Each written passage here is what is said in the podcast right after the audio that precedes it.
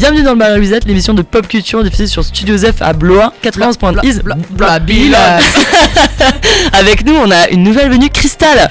Et salut les copains Célia aussi. Salut Célia. Ouais, re, ça fait plaisir d'être invité dans notre émission. Ah, grave, On est ça bien fait ici, il fait chaud. Et Steven, comme d'hab. Salut, ça fait plaisir d'être invité dans notre émission. Les derniers cités.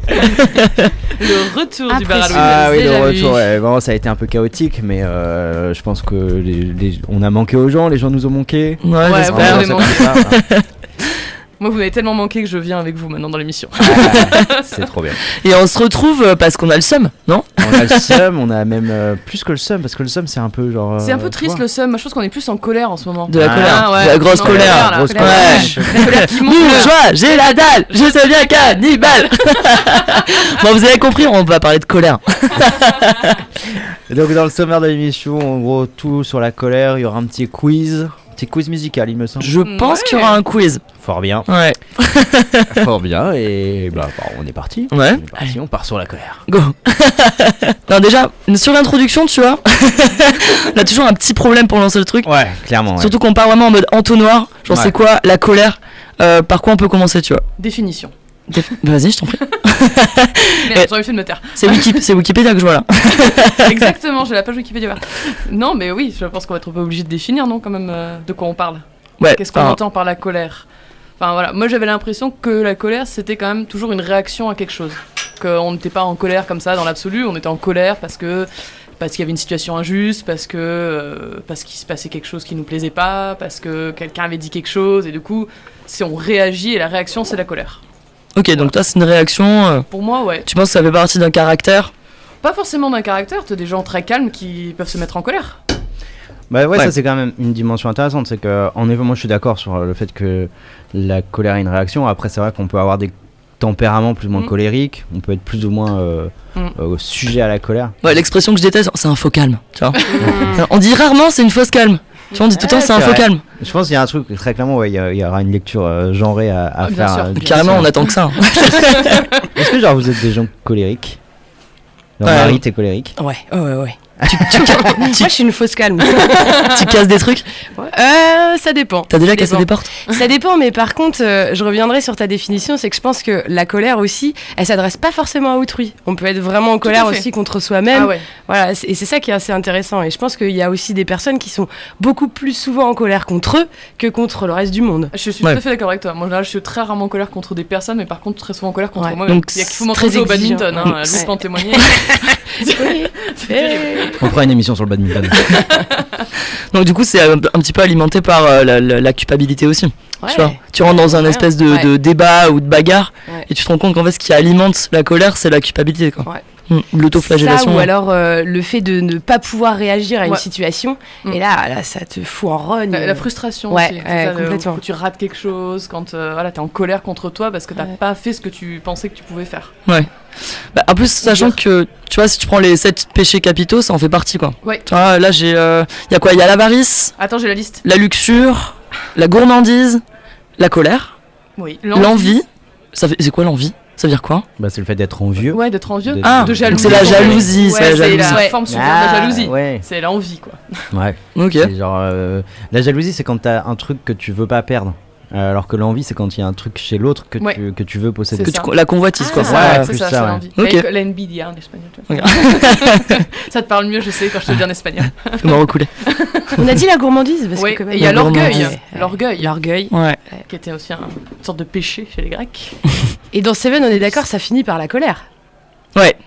La colère de, de, de Ouais, Brad ouais, Pitt. ouais. C'est ça. Donc, What is the back, putain On raconte les fins des films comme ça, voilà. Ah bah, bah, elle a pris de la plus grande, hein. Eh oui. J'ai juste dit what in the box, c'est tout. hein. J'ai rien dit d'autre. C'est un mème. Après, si tu remontes, parce que je fais des petites recherches sur euh, euh, comment est-ce qu'on représentait la colère avant, euh, de, 'fin, par rapport à la médecine. Et en fait, depuis l'Antiquité, tu vois, il y a la théorie des humeurs. Je sais pas si ça vous dit quelque Ouais, chose avec ouais, Hippocrate. Il considérait que la colère était une expression d'un déséquilibre des humeurs. Donc c'est- ça venait justement de, de, de, de la bile jaune. Hein, C'est pour ça qu'on dit euh, ouais, quelqu'un de colérique, c'est quelqu'un qui avait un tempérament, on va dire, chaud. En fait, ils analysaient les réactions du corps en fonction euh, déjà des saisons et euh, des saisons de la vie. Donc euh, plus tu t'avançais dans les âges et plus tu t'avançais vers euh, le, le froid et donc le mélancolique. Voilà. C'est pour ça qu'on a l'expression euh, se faire de la bile, Mhm. par exemple, pour quelqu'un qui se fait du souci, quelqu'un qui est, qui est triste, mélancolique. Toutes les, tous, les dés- enfin, tous les problèmes qu'on avait étaient euh, analysés comme des déséquilibres de, de, de- des humeurs, enfin de tout ça Ouais. que tu dis. Chaque maladie était, oui, c'est parce qu'il a trop de bile noire, trop de bile jaune, trop de bile ceci. Et en fait, ça se référait notamment au foie. Donc, euh, et je crois que le dernier qui a gardé un peu cette théorie-là, c'était au 19e siècle.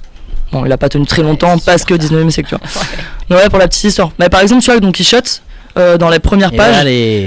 Hop là Prosélytisme Il y a des auditeurs qui vont finir par lâcher, c'est sûr.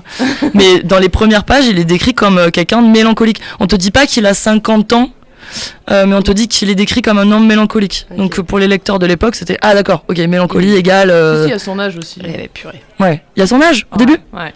Allez, bah, eh, bim. Va Oh relire là. donc. Le masque et la plume.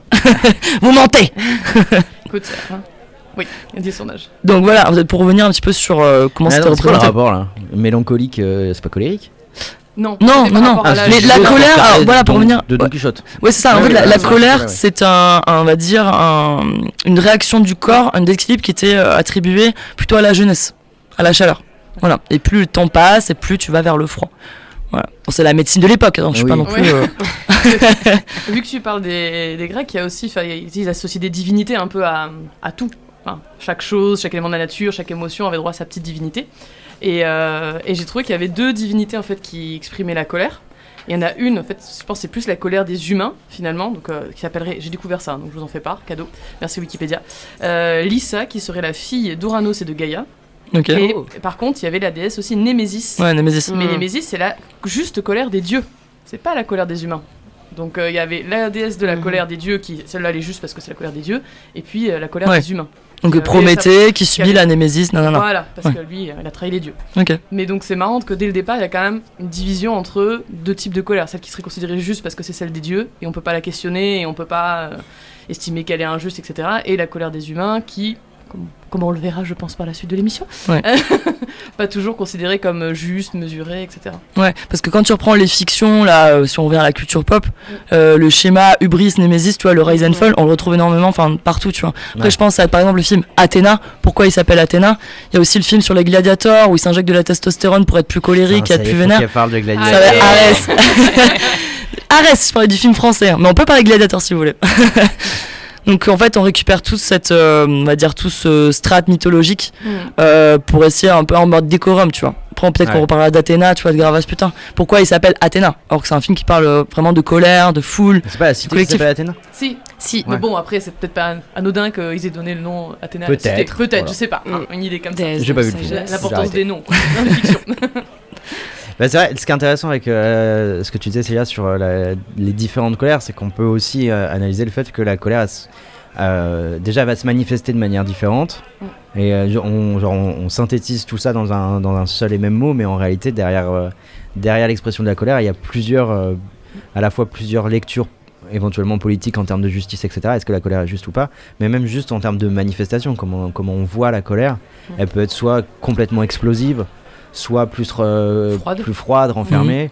Est-ce qu'on aura des exemples euh, Moi je lance des idées, je n'ai pas d'exemple, mais de, de colère. Si, par exemple, euh, admettons euh, Pixar. Pixar, c'est dans vice versa. Ouais. Ah oui. La colère, c'est la colère explosive. Genre, il- Oui. il, il est Mm, tout mm. rouge Petit déjà. bonhomme qui explose. Ouais, Et il explose. flamme. Je pense que c'est ouais, la, la vision, tu vois, peut-être la plus simple qu'on a de la colère. Mm. Et Mhm. puisque tu parlais des dieux, on a ça dans, dans le Hercule. Mais c'est j'y pensais justement à Hades, Hades. quand il Ouais. rentre en Ouais. colère, il, il est bleu et puis d'un coup il devient tout Ouais. rouge. euh, ouais, ouais. Comme si presque. C'est un bec benzen, quoi. Ouais, il- Ouais, mais tu vois, comme, même quand il est bleu, il y a quelque chose de l'ordre euh, peut-être de la colère froide, Ouais. en tout cas du, Ouais. du- Ouais, quelque chose comme ça, et il explose véritablement, et là ça devient, Mm. ça, ça devient véritablement du, du feu au sens, euh, au sens classique. Après là, tu sais, des, des bah, Pixar, c'est quand même assez pédagogique, tu vois. Il faut bien montrer pour les enfants qu'il est rouge, qu'il est vénère, qu'il tape sur les boutons. Oui. C'est pareil pour Hades, tu vois. Faut qu'on Ouais, le voit. bah oui, oui. Mais c'est pour ça, pour Mm. moi, c'était tu vois, une sorte de révélateur de quelle Mm. est l'image peut-être la Oui. plus répandue de, de la colère. À, mon, à mon sens, c'est ça l'image la plus répandue. Bah oui, je pense qu'effectivement, si tu dis à des gens euh, comment tu représenterais la colère, euh, les gens vont imaginer quelqu'un euh, voilà, qui crie, qui. Ouais. Enfin, pas imaginer quelqu'un de très calme avec une voix posée. Et... Non, Pas voilà, les ouais. mamans, tu Ouais. sais, qui attendent leur- leurs enfants aux Ah oui. écoles du 16e arrondissement, tu vois. Maman est colère. Maman est colère. Ça Range ta carte Pokémon. Ça. Ça, c'est limite plus flippant en fait, je trouve. Ouais. Quelqu'un qui parle comme ça alors qu'à l'intérieur a envie de te, te trucider, tu vois, American Psycho, tu vois. Toi, ça t'était éduqué à la chancla. C'est pour ça que tu Ah à la flip-flap. Et sur les, sur les personnages qui incarneraient cette colère, est-ce que vous avez trouvé des personnages qui incarneraient genre cette colère euh, explosive? Bah, Hulk. Ouais, oui, ouais, bah oui, Ah ouais, Hulk, oui, c'est ça. oui. Hulk, euh, il m'a l'air un, un tantinet vénère. Et, et et il n'est pas rouge pour une fois. Oui. Parce que c'est vrai que le C'est la rouge est quand même colère très souvent associé au rouge. Et là, il, est, il devient vert, lui, quand il est. euh, C'est Alors, peut-être déjà pris, non? Euh, alors non, à la base, il était gris, Ah. Hulk. Ok. qu'il Et il y avait une question d'impression, etc. Il est devenu vert par la suite, mais à la base, il était gris. Le, le personnage est inspiré, enfin, c'est un mélange entre euh, la créature de Frankenstein Mm. et euh, l'idée de Dr. Jekyll et Mr. Hyde. Donc, Je c'est dire un- Mireille Thomas. C'est un mélange des deux, et du coup, l'image qui était derrière le Hulk, quand on regarde les premiers dessins de, de Hulk, ça ressemble vraiment à ça. C'est le Frankenstein de- Hmm. d'Universal. Pas le Frankenstein de Mary Shelley, mais celui des premiers films d'Universal euh, vers les années 1930. Là. Donc à la base, ouais, il était gris. Mais ouais, c'est cette image de, de celui qui va exploser. Précisément, le, le Dr. Banner, c'est quelqu'un qui a une sorte de colère intériorisée. Donc après, bon, dans les comics, il y a énormément de versions. Ouais. Mais la version stable et de base, c'est qu'il y a une colère tellement intériorisée que ça crée une sorte de dissociation de la personnalité. C'est un faux calme. Bah, J'y reviens. ouais, je pense que c'est un, faux ça, calme, genre de ouf. Parce Bah que ce- quand il est en tant que Bruce Banner, euh, il, est, il, est, bah, il est calme, tu vois. Ouais. Il Bah, est, se il est plutôt. en fait, il est dans voilà, la maîtrise. il est dans le contrôle mais- complet, c'est le, c'est le scientifique, etc. Mm. Mais juste, faut, faut pas l'énerver. Bah, C'est un, acci- c'est un, c'est un accident nucléaire en fait, c'est ça? Il y a un délire Euh, comme ça? ouais, je crois que c'est à la base, c'était ça, ouais. Ok. C'était... Oui, parce que c'est un scientifique, je- il me semble, Ouais, c'est ça. à la base. Ouais, mais tu vois, du coup, il est, il est dans cette froideur rationnelle, en Ouais. fait, de celui Mm. qui, est- qui se contrôle, mais qui, précisément, en tant que faux calme, dès qu'on le titille un peu, ça, ça, ça part, quoi. Ouais. Donc ça serait ça la colère. On peut pas la contrôler, elle Mm. explose. En tout cas, c'est Ouais, peut-être, C'est pas rationnel non plus. c'est Ah, peut-être si, une je pense que ça vision peut de la être colère. rationnel. Enfin, Ouais. Je pense ça que peut c'est- l'être, mais dans tous les cas, euh, ce qu'on nous montre, euh, généralement, c'est pas ça. Oui, effectivement, c'est souvent une Ça perte n'est de pas contrôle. ouais. On va le- plutôt associer une perte de contrôle, justement. oui. Ce qui est marrant, c'est que là, Hulk, il se fait avant. C'est c'est sa propre némésis, c'est la science, tu vois. Donc, ce qu'il arrivait à rationaliser calmement, à mettre sous forme d'équation, blouse blanche, tout ça, se transforme en. Tu vois, c'est Ouais. lui-même qui crée sa, sa, sa némésis, donc sa colère, quoi. Et Est-ce que- est-ce qu'on peut dire qu'il est en colère ou est-ce qu'il est plus que ça? Est-ce qu'il rentre pas dans un état de rage carrément? Parce que j'avais vu qu'il y a des. Mais non, mais ça, Ouais, j'avais vu que c'est la, c'est co- vrai qu'on peut parler de rage. que la, euh, la colère, en fait, c'est un premier, comme un premier stade et que ça peut évoluer sur un truc. Par exemple, je crois que c'est au niveau. euh, je sais plus si c'est en, en psy ou en médecine, il parle justement de- d'état de rage. C'est c'est au-delà de la colère. C'est Mm. qu'il y a l'état de colère et puis une colère vraiment incontrôlée, ça devient de la rage. Puis on passe de l'homme à l'animal Aussi. avec la rage. Bah oui.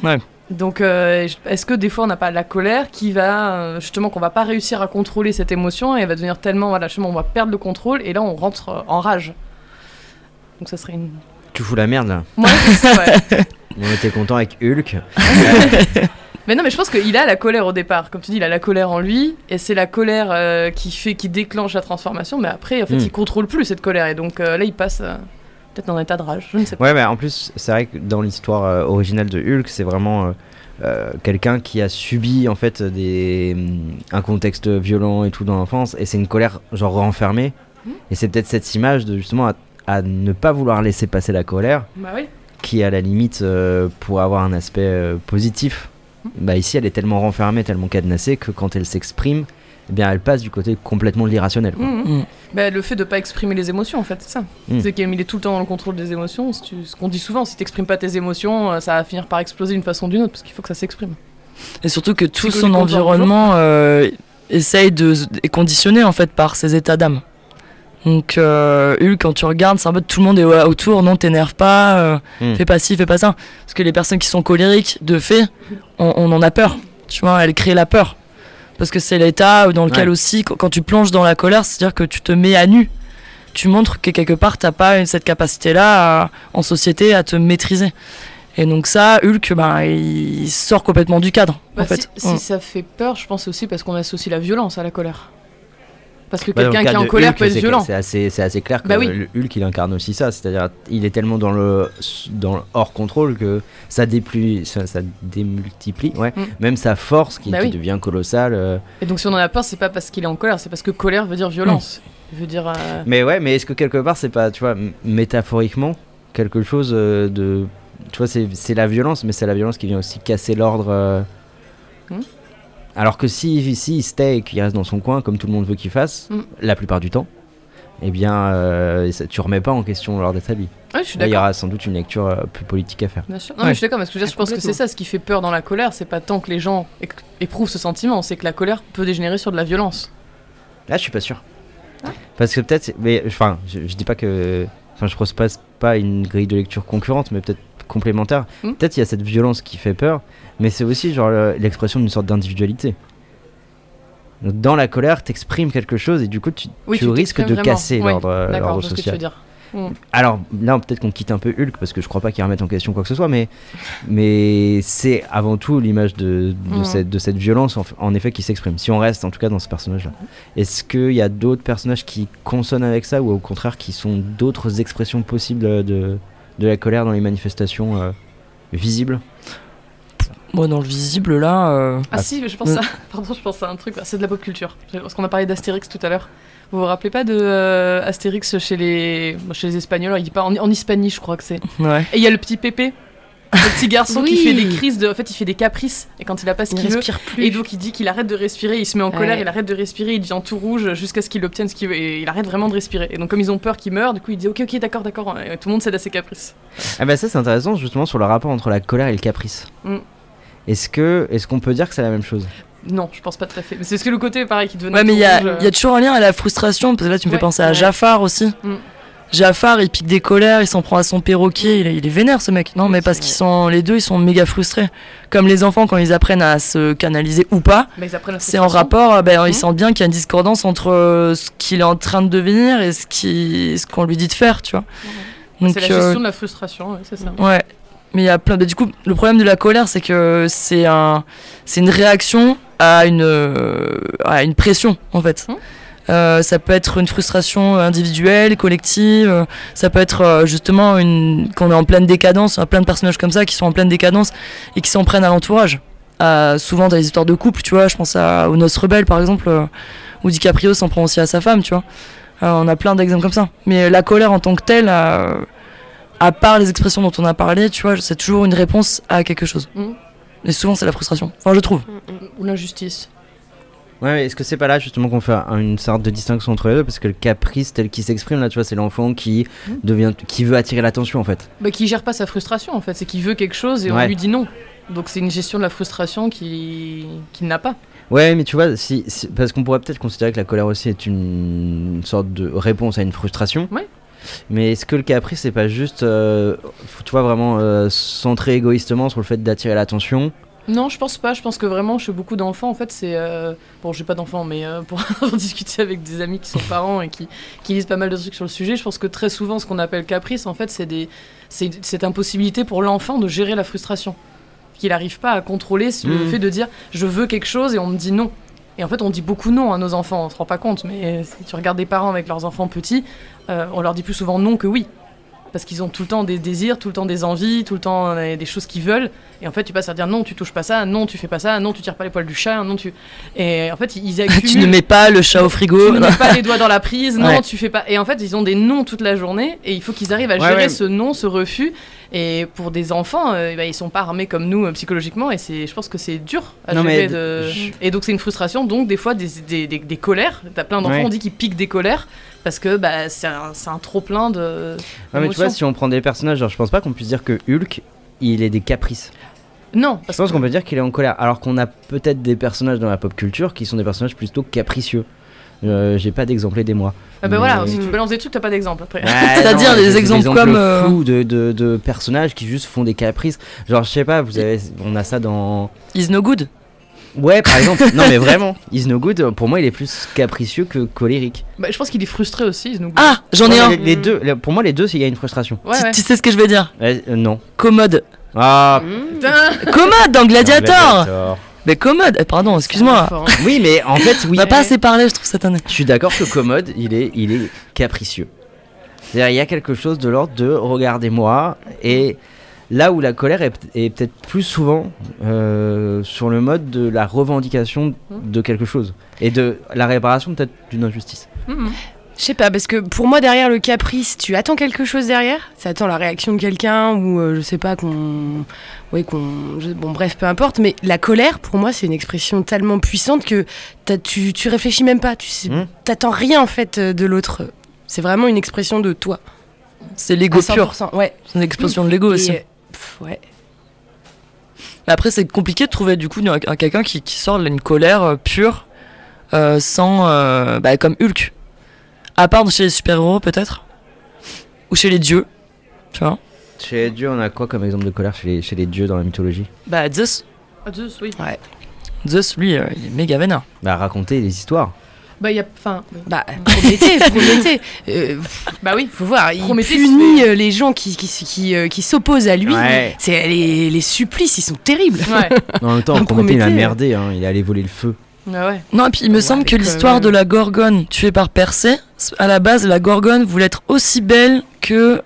Putain, j'ai peur de dire de la merde. Bah, je crois. hein. Euh, je crois que c'est. Athéna ou Héra ou une des deux. Putain, allez, prenez les deux. C'est- c'est pas une Mais il me semble ça. que la Gorgone voulait être tellement aussi belle que la déesse et elle s'est dit non, il n'y a pas moyen, euh, je suis beaucoup plus belle et ra, elle a transformé en, en Gorgone. Donc t'as cette colère punitive aussi, en fait. Ah, euh, ça, la colère des- dès que certains euh, humains arrivent à essayer de se mettre euh, au même niveau que les dieux, hop là, Mais un petit coup de, un petit coup de c'est le bâton. péché d'orgueil pour les Grecs. Oui. En fait, Oui. Dès que tu veux t'é- t'élever au-dessus de ta condition d'humain et que tu prétends être autre chose qu'un simple humain, c'est ce qu'ils appellent le péché d'orgueil. Donc, euh, donc L'hubris. punition. Voilà, l'ubris, blam. Ouais. Tu prends. Mais pour ça, le- la colère, vraiment, si on fait un petit point, tu vois, il faut dissocier la colère du caprice. Mais en soi, vraiment, je trouve que la colère, il y a vraiment un lien avec la construction de l'ego et aussi le fait qu'on peut être frustré. Et si on enlève les exemples comme Huck, par exemple.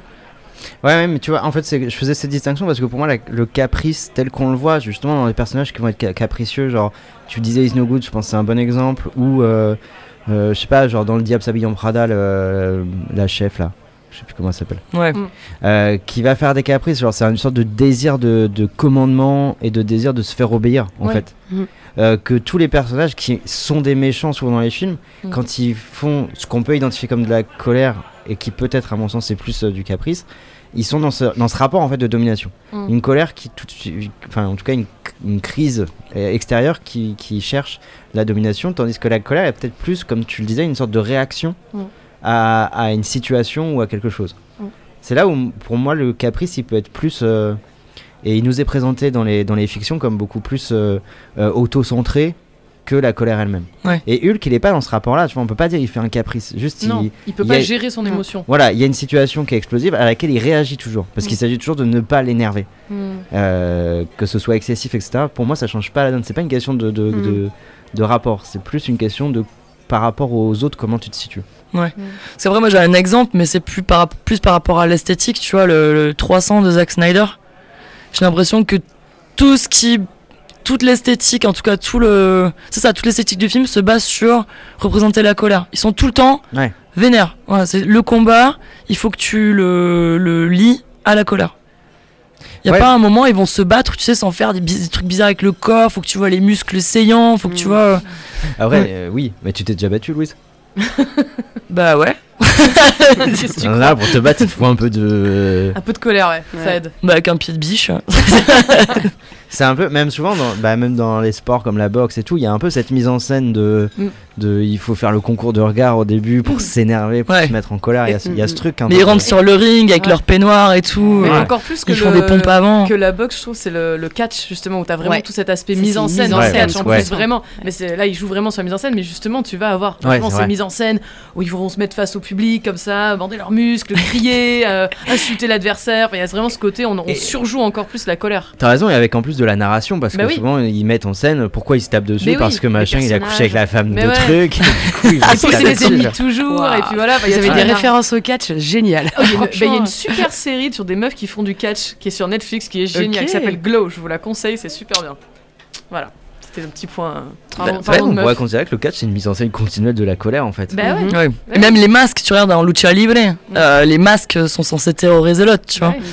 Ouais. Et Alors que euh, pas du tout. Alors c'est mec s'appelle euh, El Perro Caliente. Humour espagnol, aucun intérêt. Donc Ouais. on disait, ouais, le catch, euh, mais surtout, euh, oui, dans, euh, je suis d'accord sur. Dans le sur- golf, par exemple, le golf, ils font, ils font pas peur. Non. Et Y a pas de colère. On n'est pas en colère au golf. Jamais. Alors qu'il y a Jamais. des narrations de il a couché avec la femme de machin. aussi, aussi. C'est les mêmes scénarios. Oui, c'est vrai qu'il y a des sports qui invitent plus à la colère. Mais tu vois, le, le combat, forcément, t'invites. Après, on a la- le, vers, le versant, la version, le versant, euh, plutôt kung-fu et tout sur la maîtrise. Ouais. de. Ouais. Mm. Mais c'est une maîtrise qui demande quand même de se servir de, de, de la colère. euh. Mm. Alors, si, je pense que c'est le moment où, euh, si Gaëtan avait été là, Ouais, euh, j'espère qu'il nous écoute. Bonjour Gaëtan, si. Euh, on pense à toi. Euh, il aurait peut-être parlé, euh, je sais pas, j'imagine, de, de Dragon Ball ou de Bruce Lee ou de quelque chose comme ça. Bah oui. Mais, il est pas là. Donc Mais dans fera- Dragon Ball, justement, il y a le côté quand il se. Ouais, Quand il part à Sangoku, quand il commence son combat, il a ce côté aussi où il se transforme. ses Ouais, il y a cette cheveux espèce qui- Ouais, ils se font péter les veines, Voilà, ouais, c'est bah pas oui, beau. hein. C'est Ouais. euh, presque une manifestation de la colère aussi, qu'on a presque l'impression. ouais. mais du coup, c'est une manifestation qu'on a aussi un peu chez Hulk au fond, de, de la colère qui est utile. Ouais. Tu vois, qui peut servir plutôt que de ce truc de Mm. pure réactivité Mm. explosive dont on parlait. Bah, il y a qui des moments. force. Ouais, il y a des moments où en fait cette violence, on en a besoin. Et Mm. si tu arrives à, à- à gérer le moment où elle arrive correctement, bah là, Mm. elle devient hyper utile. Ouais, mais tu- tu vois, je pense pas que la colère soit calculée non plus. Enfin, pour moi, elle arrive comme ça. Elle explose, mais euh, tu anticipes pas la chose et tu te dis pas ah ouais génial si je vais être en colère je vais me transformer en Hulk et puis je vais la plaquer au mur et Bah. Est-ce que, est que quelque part, tu vois, dans les sports de combat, tu fais pas ça? Le, le- le Ouais. jeu de regard de, de- des, des boxeurs et, et même, il, il- t'as toute une mythologie où ils dans les conférences de presse et tout avant, ils ils s'envoient des petites insultes, etc. Est-ce que quelque part, il y a une sorte, pas une sorte de, de tentative de se mettre en, en Ben, condition c'est que je pense qu'aussi quand tu es en colère c'est que tu n'as plus de maîtrise de, de toi-même et donc du coup par exemple dans les dans les débats etc bah tu peux perdre le fil de ta pensée tu Mhm. peux Ouais. euh, ouais. t'exprimer de façon beaucoup moins Oh, Finkelkraut ce genre de choses quoi mais euh, je pense qu'il y a ça aussi Ou le duty free de l'aéroport de Orly, Boubacaris. Je pense qu'ils avaient Ouais. pas prévu de se la mettre. euh, Oh, je- Oh, je c'était un peu plus orchestré, je crois, ça, même, ouais. C'était un peu orchestré, tu crois Ouais, je crois. Ouais. Ils ont essentiellement cassé des trucs, hein, ils sont pas trop. Ils sont pas trop ils sont pas trop fait maleux. mais je sais pas, tu vois, je me demande si. Je, je suis d'accord que c'est genre une sorte de perte de contrôle, mais est-ce qu'on n'a pas cette vision aussi, et notamment dans, dans certains. Dans certaines fictions autour du, notamment autour du kung-fu ou, des, ou, ou du combat en général, où euh, il va chercher sa colère en lui pour pouvoir. euh, Se dépasser. Mais je crois euh, que l'étymologie du kung fu, ça veut dire arrêter le combat de l'autre. En gros, euh, il y avait un truc qui était sorti sur Hong Kong et qu'en fait euh, le kung fu est, euh, a vachement été cultivé par Hong Kong pendant la, la- la lutte contre la Chine. Mm. Et en gros, le kung fu représente euh, la lutte des opprimés contre l'oppresseur. La Chine. Je vais dire la Je Chine dix fois. Xi Jinping. Voilà. Donc en fait, le kung fu, l'étymologie, c'est arrêter le, la colère de l'autre. Et quand tu regardes les combats dans Matrix euh, ou même Tigre et Dragon, la plupart des gestes que qu'ils font, c'est c'est justement c'est pas l'attaque, c'est arrêter. Tu vois quand Neo Ouais. il apprend. Ouais. D'ailleurs, la première chose qu'il apprend, Neo, c'est une disquette avec tous les arts martiaux. Donc, euh, et je crois qu'il est au centre de Matrix, et ça c'est complètement pompé des kung fu, des arts martiaux, tous les films euh, avec Bruce Lee, c'est l'idée que euh, tu es vertueux parce que tu peux te maîtriser. Hein, tu, tu, tu as un savoir, t'engranges un savoir qui te permet de contrôler ta colère, mais surtout celle de l'autre. Et, euh, Toi, la canaliser quoi. Ça me fait penser à ce que tu dis, c'est qu'en fait, il y a quand même plusieurs arts martiaux, parce qu'on parle d'arts martiaux, qui sont nés justement d'une volonté de résister Tout à à une force d'oppression. Ouais. Mais Parce que là, tu parles du kung-fu, mais il y a le... hum, Bien sûr, le nom m'a échappé. Euh, L'art martial euh, israélien qui s'appelle le... Ah, le Krav Maga. le Krav Maga. Ouais. Euh, L'histoire de Krav Maga, c'est que ça serait né dans les ghettos juifs. C'était aussi une façon de se défendre, de de- d'avoir des techniques Ah pour oui. se défendre face, face aux nazis aussi. Donc, il y a- et il y en a plein comme ça d'arts martiaux. À la, quand tu reviens aux origines, ce sont des, des techniques pour justement pouvoir se défendre face à des gens armés. Mhm. Parce que bah, dans les arts martiaux, la plupart du temps, on n'a on pas d'armes euh, ou un bâton. Mais tu sais, c'est Mais on n'a pas interdit. Si, si- si tu, Voilà. si tu utilises des techniques de Krav Maga ou de Kung Fu sur quelqu'un dans la rue Mm. pour te protéger, ça peut se retourner contre toi. Oui, oui. C'est-à-dire que c'est- justement c'est un, que tu un- peux tuer. Mais parce Ouais. que tu peux Ouais. tuer, bien sûr, Ouais. ouais, c'est des Les doigts dans les yeux. de défendre et de, éventuellement Avec de tuer ton adversaire. Mais c'est vrai que c'est quand même. euh, Enfin, je trouve que par rapport au justement la colère, c'est une réaction à quelque chose, que ces arts martiaux sont nés en réaction à. On s'est Bah, pas dit, vous je vais avez faire un martial pour, mon, euh, pour moi, quoi. C'est. Lequel? Ip Man. Non. Ça vous dit pas Non, parce que là, en gros, ce film-là, donc c'est, euh, ça raconte l'histoire en fait du maître qui a euh, du maître du Wing Chun. Et ce qui est intéressant, c'est que euh, dans ce film-là, on a la rencontre du kung-fu et du karaté. Et le karaté qui est japonais et qui est extrêmement violent. Bon alors, c'est comme ça qu'il le montre dans le film. Et en gros, le, le kung-fu a été aussi, oui, voilà, a été créé pour se défendre lorsque, parce que c'était les moines en fait qui Mm. le pratiquaient. Et c'était quand les monastères étaient attaqués ils ne pouvaient pratiquer le kung-fu que par, euh, par réaction à la violence en fait Ouais. des, des gens qui les attaquaient et c'était ma- dans ce film il est super intéressant là-dessus c'est que c'est deux façons de voir les arts martiaux et, qui est- et la confrontation est excellente très bon film à voir. Ip Man, c'est de qui Ip Man Ip Man. Attends. H. Les gens, les gens ont Google chez eux. Mais oui, Voilà, oui, vous regardez. il y en a deux même Waouh. Ok. et euh, oui c'est lui qui a c'est le- le- l'école qui a formé euh, bah, Bruce Lee Hum, Moi, j'aime bien quelque chose. Eh oui oui Ok, ouais. Ben en fait, c'est ça, c'est ce qui est intéressant tu sais, par rapport aussi à Matrix, quoi. Tu vois, le moment que tout le monde connaît, où euh, t'as le bullet time, où il- Mm. Et euh, j'avais lu un truc là-dessus, c'est qu'en fait, euh, ce moment, il, euh, il illustre le moment d'éveil total. C'est-à-dire que euh, là, le moment où les, les balles passent, c'est qu'il s'est complètement affranchi du big data. Et euh, Mhm. En fait, on peut transposer Matrix avec la lutte entre Hong Kong et la Chine. Sauf que là, la Chine, euh, c'est le big data, c'est euh, c'est euh, c'est la matrice. Ouais, mais c'est vrai qu'on a toujours aussi dans, dans cette idée, genre qui est récupérée, l'idée que le combattant il doit se maîtriser justement et il doit pas trop céder à sa, à sa colère. C'est ce qui est récupéré énormément, enfin, c'est une, une vision de la colère qui est vachement portée par, euh, par Star Wars. Ouais. Oui. Le, fait que, euh, comme le dit Yoda, là, la colère mêle à la force, haine. Non, la peur mêle à la colère, la colère mêle à la haine, et la haine mène au côté obscur.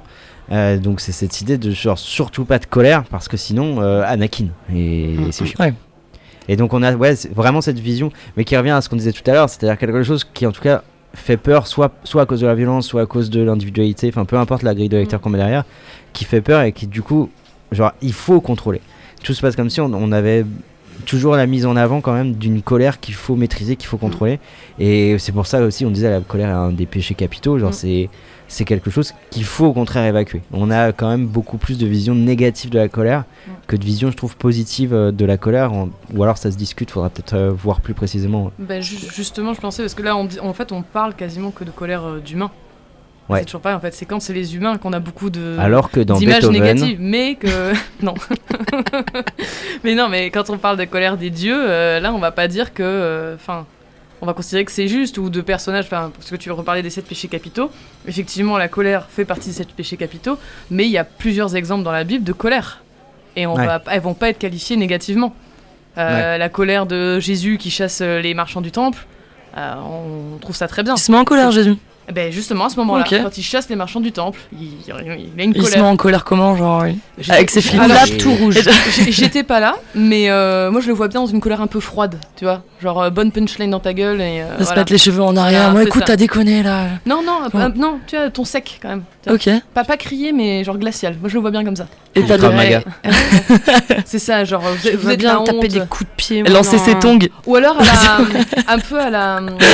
cailloux À la. Ah, c'est j'ai oublié son nom. Comment elle s'appelle la, la militante suédoise, la jeune Greta Thunberg Greta Je crois Thunberg. que j'avais parlé de Sandrine Rousset. Pas du tout. Mais non, mais Greta Thunberg, son discours qu'elle fait devant l'ONU, je crois, où elle. elle Non, au forum de Davos. Voilà, hein, people are dying, people are suffering, how dare you Devant des Voilà, milliardaires, ils sont ça, là, oui, How dare you Elle, elle est presque, voilà, elle est en colère là. Ça, c'est une belle expression de la colère, ça aussi. Mais je Ouais. pense que ouais, il faudra qu'on analyse des, des visions peut-être plus positives de la colère qui, qui sont peut-être plus difficiles à, à trouver, mais qui en fait sont un peu partout présentes. Mm. Mm. Il y a, il y a quand même des visions euh, positives de la colère qui, sont posées. Et, Et je pense, moi, cette expression de la colère de Greta Thunberg, ce ce discours-là, a marqué beaucoup de gens. Ouais. Je pense que beaucoup de gens ont été touchés par ce discours parce que. Parce qu'elle ferme pas les yeux pendant son truc. Elle est comme ça. Non, et puis Elle parce que aussi, elle, ose dire à des puissants du monde, euh, enfin, c'est scandaleux ce que vous faites. Voilà, co- comment osez-vous vous comporter comme ça et se Mm. mettre en colère face à ces gens-là qui, en général, euh, voilà, on peut pas, à qui on peut pas s'adresser directement. Et je pense que plein de gens se sont identifiés, se sont dit, j'aimerais être avec elle euh, pour le dire, quoi. Et Ouais. je pense que c'est pour ça que beaucoup de- ça a touché beaucoup de gens aussi. Mais il faut la mettre en scène. C'est comme la fameuse photo là, vous vous souvenez où il y a euh, l'ancienne chancelière Angela. Angela. Angela qui est debout et il y a Donald Trump. Et en fait, t'as deux perspectives de cette photo. T'as celle qui est derrière où Donald Trump il est euh, face à elle et devant. En revanche, t'en as une qui est en contre-plongée. Et tu vois que Trump il se fait, mais euh, elle est dessus, tu vois. On voit qu'elle est en colère, qu'elle infantilise, tu vois. Mm. Cette photo, elle a fait le tour du monde euh, justement parce que bah, elle fait peur, Angela Merkel, tu vois. Mais je Franchement, pense que leur colère froide, t'as Angela Merkel, quoi. Ouais. Angela Merkel qui était en un peu, un peu euh, germanique, un peu. euh, Ouais, voilà. Tu disparais sous le tapis, hein, allez, c'est sûr. Allez les clichés, bonjour Avec la colère espagnole, moi je peux t'en parler. Hein. Ah bah c'est explosif, là, Le sang c'est chaud, le sang chaud. C'est ça. Là c'est explosif, c'est du pur, quoi. Après, euh, j'aimerais bien refaire un petit. euh, je te rejoins vachement, euh, Steven, quand tu as dit au début que, euh, effectivement, la colère, en fait, c'est un peu la société aussi qui la censure. Parce que, du coup, ça. ça ça détruit tellement l'ordre établi, euh, c'est tellement imprévisible, Ouais. etc., que je pense que c'est pour ça qu'on muselle en fait ces, ces gens-là et qu'on fait passer cette colère pour quelque chose d'animal et quelque chose de Mm. très négatif. Ouais, Ça fait peur, ça fait le côté, très comme peur. tu dis, incontrôlable. Je pense que Ouais. c'est ça qui fait peur parce que c'est incontrôlable. Ou ça dégénère sur la violence, ou justement, même sans qu'il y ait violence, c'est- on ne sait pas ce que ça peut devenir. Et je pense que c'est ça, ce que tu disais tout à l'heure aussi, c'est le côté. Après, voilà, après quoi? On sait pas, on a peur, quoi. Ça, peut- ça Ouais, va ouais, dégénérer. je pense qu'il faut- il va falloir qu'on fasse vraiment une, tu vois, toute une lecture aussi politique en fait Ouais. euh, de, Complètement. de la colère qui. On a qu'une heure et demie. hein. Ouais, là pour le moment on a défriché un peu genre à quoi ça Voilà. ressemble, euh, on est tout rouge, on a les cheveux qui brûlent, euh, voilà, on a fait Pixar tu Les vois. poils qui s'irrillent. Euh, On est sur Télétoon en fait. Pouvez allumer Julie. mais... mais justement avant de passer peut-être à une lecture plus politique des choses et tu vois le rapport euh, à la justice, à l'ordre social, fort, on peut peut-être écouter une petite musique. Et on l'a senti venir Ouais, la transition. petite- Il est ouais, bon, il est ouais, bon, mais- il est bon, il est bon. Ouais, ça fait 10 minutes que je sais faire des appels du Ouais, coup, franchement, vas-y, tu peux envoyer euh, She Wants Revenge de ouais, Tear You Apart. Mon super accent français. Euh, ouais. Là, tu l'as, jukebox. Bon, je l'ai. Hop, tournez bien. C'est parti. C'est parti, c'est parti.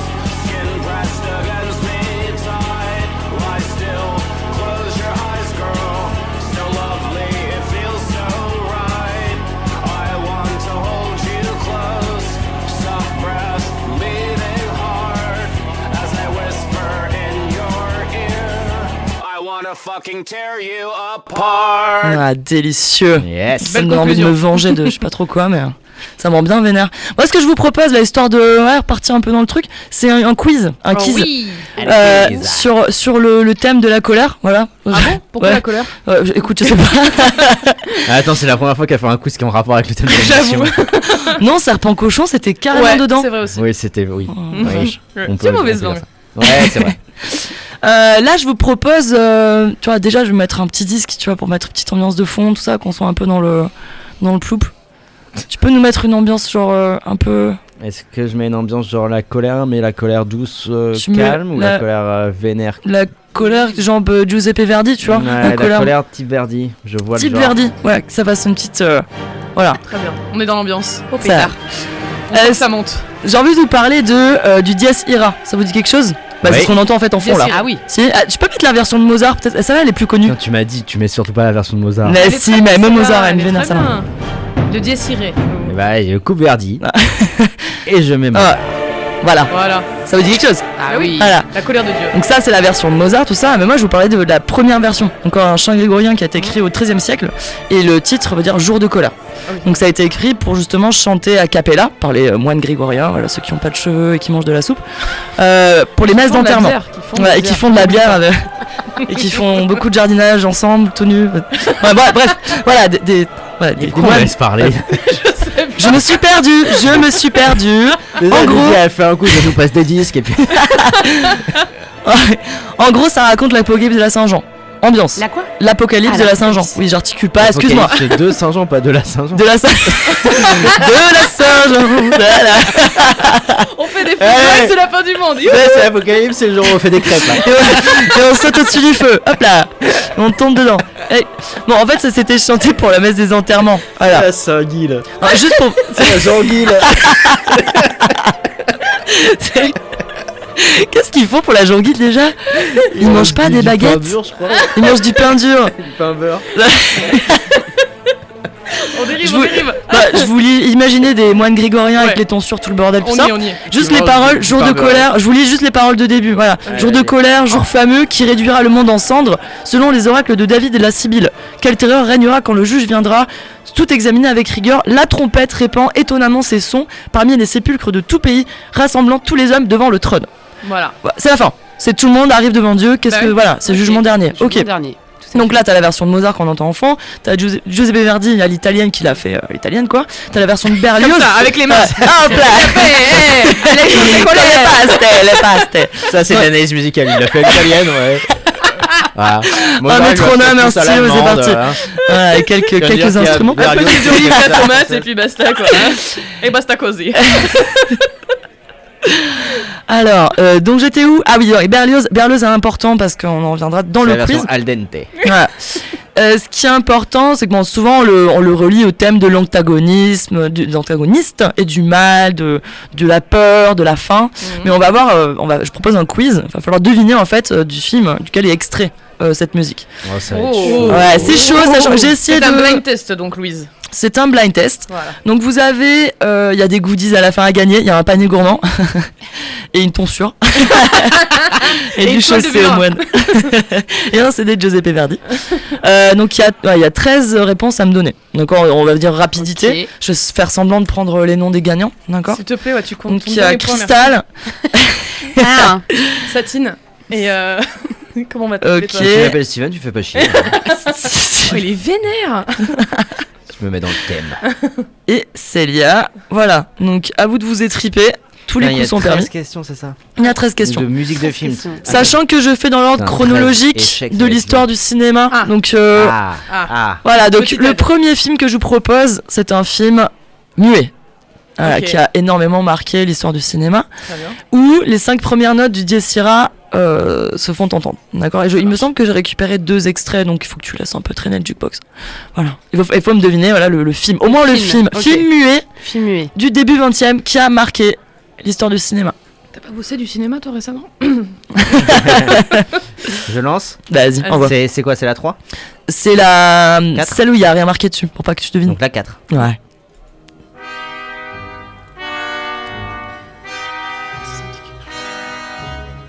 C'est Méliès Non. Ah, oh, t'as tenté début du Bah cinéma. Ah, non, euh, il faut remonter 30 ans après. non, mais si c'est connu ça. C'est Chaplin Non. Non. Ah, ah non. C'est pas Ah. Fantasia? Y a pas un Non. truc. euh, Non, Euh, non, c'est- Fantasia. c'est- c'est Bah, non, Fantasia. c'est 2000, mince. Bah, Ah, non. comment ça s'appelle? Metropolis. Ouais. Ah, bravo Ok. Un point Yes. pour Steven. Donc un film de 1927, Hmm, d'accord Donc qui co- correspond avec l'arrivée du, euh, du, euh, du sonore au cinéma. Hmm. C'est. Fritz Lang, ouais, exactement, qui est parti de d'Allemagne. hein, il avait été embauché par Goebbels euh, pour travailler à la propagande. Il a fait non, moyen cool. Il est parti aux États-Unis. Voilà, il a apporté énormément de choses au cinéma euh, américain. Et euh, faut- à partir de cette date-là, c'est le déclin du film muet, donc le sonore arrive. Mhm. Et en fait, cette chanson-là est pas trop récupérée dans les films. Là, je vous propose un deuxième extrait. Faut partir 15 ans plus tard. Un film pareil qui a marqué l'histoire du cinéma. Où là, on a un film, bon, un cinéma sonore. C'est parti. People will think What I tell them to think.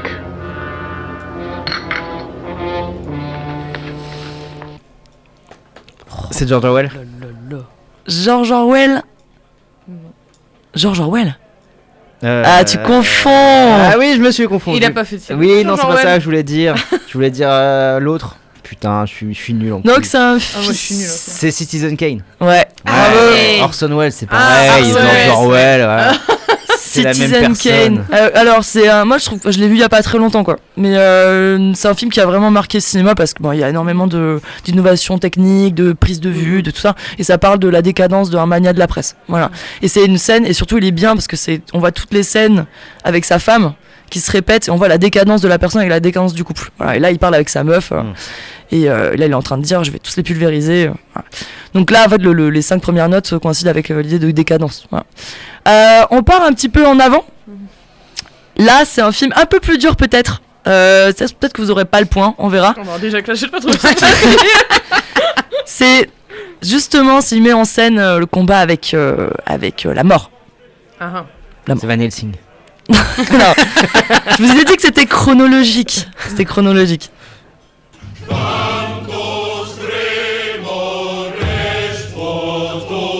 Il y, avait, il y avait clairement pas de budget là, non Pas de ouf, pas de ouf. Ouais, attendez, je remets. C'est pas le chaussé au moins, non d'accord, c'est une espèce de groupe de mecs qui chantent en latin là. Oui. Ouais, on est d'accord. On est d'accord. On est ça a pris des morceaux de 6 secondes, euh, Louise. Bah ouais, mais attends, c'était hyper dur à chiner. euh. Dans l'histoire du cinéma. Avec 6 secondes qu'il faut qu'on reconnaisse. Mais ouais, c'est hyper chaud. Ouais, alors, Moi, euh, des- ça des vous dit rien Tu peux donner un petit hein, donc- indice Ouais, Un petit un indice. indice, Alors, j'ai ouais. pas de verbe, plus de verbe. Euh, échec, échec, la mort, euh, Suède. Ah oui, oui, je sais. Ah putain, je fais plus le titre. Oui, oui, c'est C'est- tout en noir et blanc là, avec une Oui. partie d'échec avec la mort. Oui. Là. Mais oui, j'ai les images, je vois. Euh, Bah, vas-y. euh, non, j'ai pas Les tuches. Là, les tuches 5. Non, non, mais si je vois, je vois, mais Les j'aurais pas le nom. Mais je vois. Oui, je vois. Bah ouais, c'est le septième saut. Septième saut, voilà. c'est Ah. Voilà, et en fait, il y a la, la scène la plus connue. Moi, je l'ai pas vue, hein. J'ai une vu grande gueule, mais je l'ai pas vue. Non, mais je Mais- connais juste cette scène à la fin aussi avec l'échiquier là. Voilà, Ouais, et ouais. c'est la scène la plus connue, Ouais. tu sais, au bord de C'est l'océan, et puis euh, un mec qui revient des croisades, et puis euh, il décide de jouer aux échecs contre la mort. Voilà. Tout le monde. Ouais, normal. Bon, euh, je l'ai pas vu, je l'ai pas vu, mais bon, il est, il est joué à l'intérieur euh, dans le film. Donc voilà, donc là on est en 57. Mais arrivé dans les années 70, en fait, l'orchestre symphonique revient, parce qu'en fait, je vous ai pas dit, mais avec la mort, enfin, le- la- Parce que là, il l'arrivée. est en vacances. Ah, non, mais avec l'arrivée Comme le bar à sonore, lunettes. avant, tu vois, les- Bravo l'orchestre symphonique. hein. Mais ça paye pas ses cotilles. Donc je disais, donc avec l'arrivée du sonore, euh, les orchestres symphoniques qui étaient utilisés pour le cinéma muet euh, disparaissent quelque peu, tu vois. Sauf que ça revient dans les années 70. Et là, Et là, là, vous allez trouver les rêves. Ça va être vraiment une question de rapidité. Ok. Vas-y, envoie. Précis. Années 70. Bah, Star Wars. Ah oui. Et- Star Wars. Star Wars Et ça, là, il y a les musiques du tiré dedans. Attends, vas-y, remets-la, remets-la, voilà.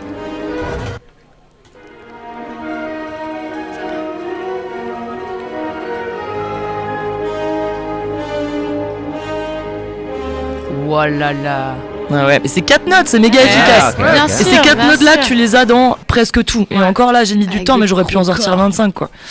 Donc là, John Williams, et il récupère les mêmes notes dans Jurassic Park. Alors l'extrait est hyper dur à attraper, mais dans Jurassic Park, t'as exactement les mêmes notes, voilà, qui se répètent euh, comme euh, une variation pendant tout le Jurassic Park, la Nemesis, euh, voilà. Vous l'avez, hein. Oh là. Euh, Colère, Donc- colère. là, le prochain, on saute en 1980. Ok. Ok. Question rapidité aussi. The Shining, non. Ah si, c'est ça. Ah Oh, joli. Yeah, yeah, yeah. Donc en fait, ça, c'est une reprise de Berlioz par euh, donc deux nanas, dont une qui est très connue, qui s'appelle Wendy Carlos, enfin très connue, pas tant que ça, mais elle a récupéré un modulateur, on appelle le modulateur Moog, Ah, et euh, ouais, Ok, je vois qui et elle a, elle a, réécrit, elle a écrit les chansons pour euh, presque tous les Kubrick, euh, notamment ouais, euh, Orange Mécanique avec Beethoven. Donc elle est assez connue avec no- notamment ses cinq premières notes. Et là, t'as l'image voilà, de la voiture euh, qui passe dans les montagnes, Mm, donc euh, ouais. avec cette espèce Ah, de plan hélicoptère Mm, et qui annonce en fait la, la fin, le Ouais. labyrinthe, la mort, la solitude. Donc pareil, cinq notes qui euh, ont pas la même valeur dans ce film, hein, mais qui rappellent quand même le fait que qu'il va mourir à la fin. Ce ce qui est marrant, là, ça fait plusieurs morceaux qu'on écoute et c'est vrai qu'on on les rec- maintenant on les reconnaît vachement. Ouais. C'est qu'on entendrait et on fait ça revient Moi à chaque j'écoute fois. pas du tout, mais personnellement j'écoute pas, mais T'écoutes pas, ou toi, tu- je veux juste gagner. Mais voilà. Il est colère parce qu'il a pas les points. C'est ça. Donc voilà, euh, sur le prochain là, je donne plus les dates parce que Ah, après, ok. ça va on être a trop compris c'est- ça se facile. rapproche, ça se rapproche. Voilà, c'est chronologique. Ah, pardon. This is Ripley, last survivor Alien. of the Ah, mais Alien, oui. Elle a dit Ripley, c'est Alien. Trop tard, j'ai dit. Signing Oui, oui, ça va. Alors, mais tu vois, on joue pas du tout à la, mu- à la musique. non, parce que j'ai écouté This is Ripley, j'ai fait Ah putain, c'est Alien. Je donne un point à Célia. non, non, non, il l'a dit, il l'a dit. Non. super. Non, mais c'est pas grave, c'est Non, c'est mais une injustice, je vais me mettre en colère. Vas-y. C'est une femélocratie. Donc c'est le moment où elle dit que c'est la dernière survivante. Alors non, c'est pas la dernière survivante. Je rappelle qu'il y a un chat dans le Nostromo. Et voilà, on dit toujours les Regarde chats. ça pour notre Mm. émission sur les chats. bien. Exactement. Ok, c'est vrai. 2027. Ah, on Et annonce. il l'a dit en public. Ok. Il l'a dit en public. À la vache, juste les chats. La dernière fois que j'ai annoncé un truc, c'était en septembre. J'ai dit on revient dans un mois pile. C'est vrai. Eh ben c'est ça, un mois, grosso modo. ouais, à peu près. Oh, c'est ça, on y est. Euh. Ensuite, vas-y. Putain, L'accent d'agent là. Ensuite. Ensuite, ensuite, sur Radio Pruno. Dans ma cabane. Francis, hein, voilà. Alors, Et le c'est- prochain. Sur le prochain, t'as mis le nom du film dans l'extrait. C'est vrai Bon, bah, tu joues plus. Ah non, mais Ouais, c'est bah, pas Non, vrai. non, mais la- comme là, Alien, genre euh, This is Replay. Ouais. Non, non, non, non. Ah. Euh, attention parce que j'ai mis deux extraits, il y a une petite seconde de T'as coupure. appelé ça comme, comme une sagouine. Exactement, Ouais, avec pas la même euh, niveau le sonore. style, oui. La patte.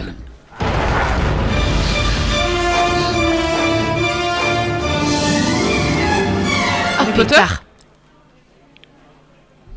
Alors attendez, là, c'est la, ça, c'est le- la pause sagouin. Ah, so you haven't told them your little secret.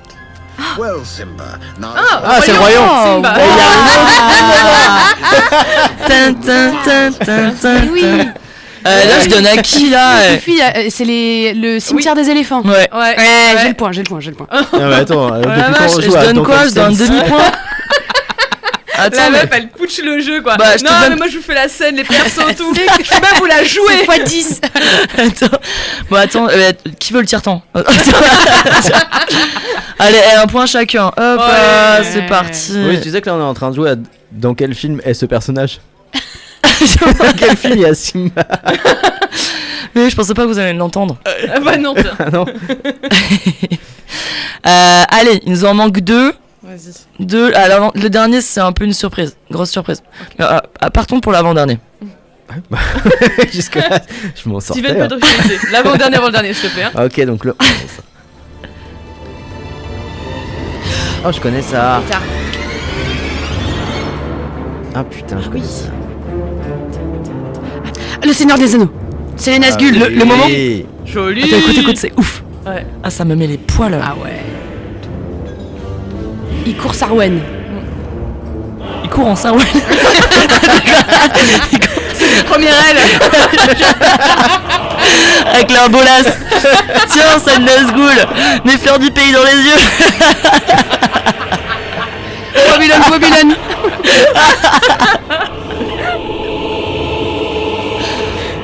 Ah putain. Ah là là. Ok. Ah ben c'est Très serré. bien, hein. ouais. C'est collé C'est serré. quoi, les- c'est quoi les scores là avant la- le dernier Euh, 4 pour Marie, 3 pour Oh. Steven et 2 pour Célia. Ouais, moi je suis une en blind test. je m'avoue vaincu d'avance. Est-ce que, est-ce que, est-ce qu'il y a un, bo- un bonus sur la fin quand même? Un bonus. Est-ce que genre il compte deux Ah ouais, ouais, ouais, il peut compter 2 points parce que c'est un peu dur. Ok. Allez. C'est un peu dur. Bon, j'ai une chance de remonter, mais je crois pas trop. Ouais. Je sais pas si on l'a déjà fait au karaoké, ça, je crois pas. Ah, si Oh, je- vas-y. Oh mon grand dieu. Ok, c'est parti pour la dernière. Bah, c'est Sardou. Il me faut la chanson. Mais attends, depuis quand c'est des chansons C'est pas un C'est ah film ouais, c'est pas un film. Ah, j'ai pas oublié de préciser On refait le, quiz. Il faut le titre de la chanson. Bah ouais, il va le dire, je crois. là là là Ah oui Il y va à fond. Il a mis le point de pote à fond.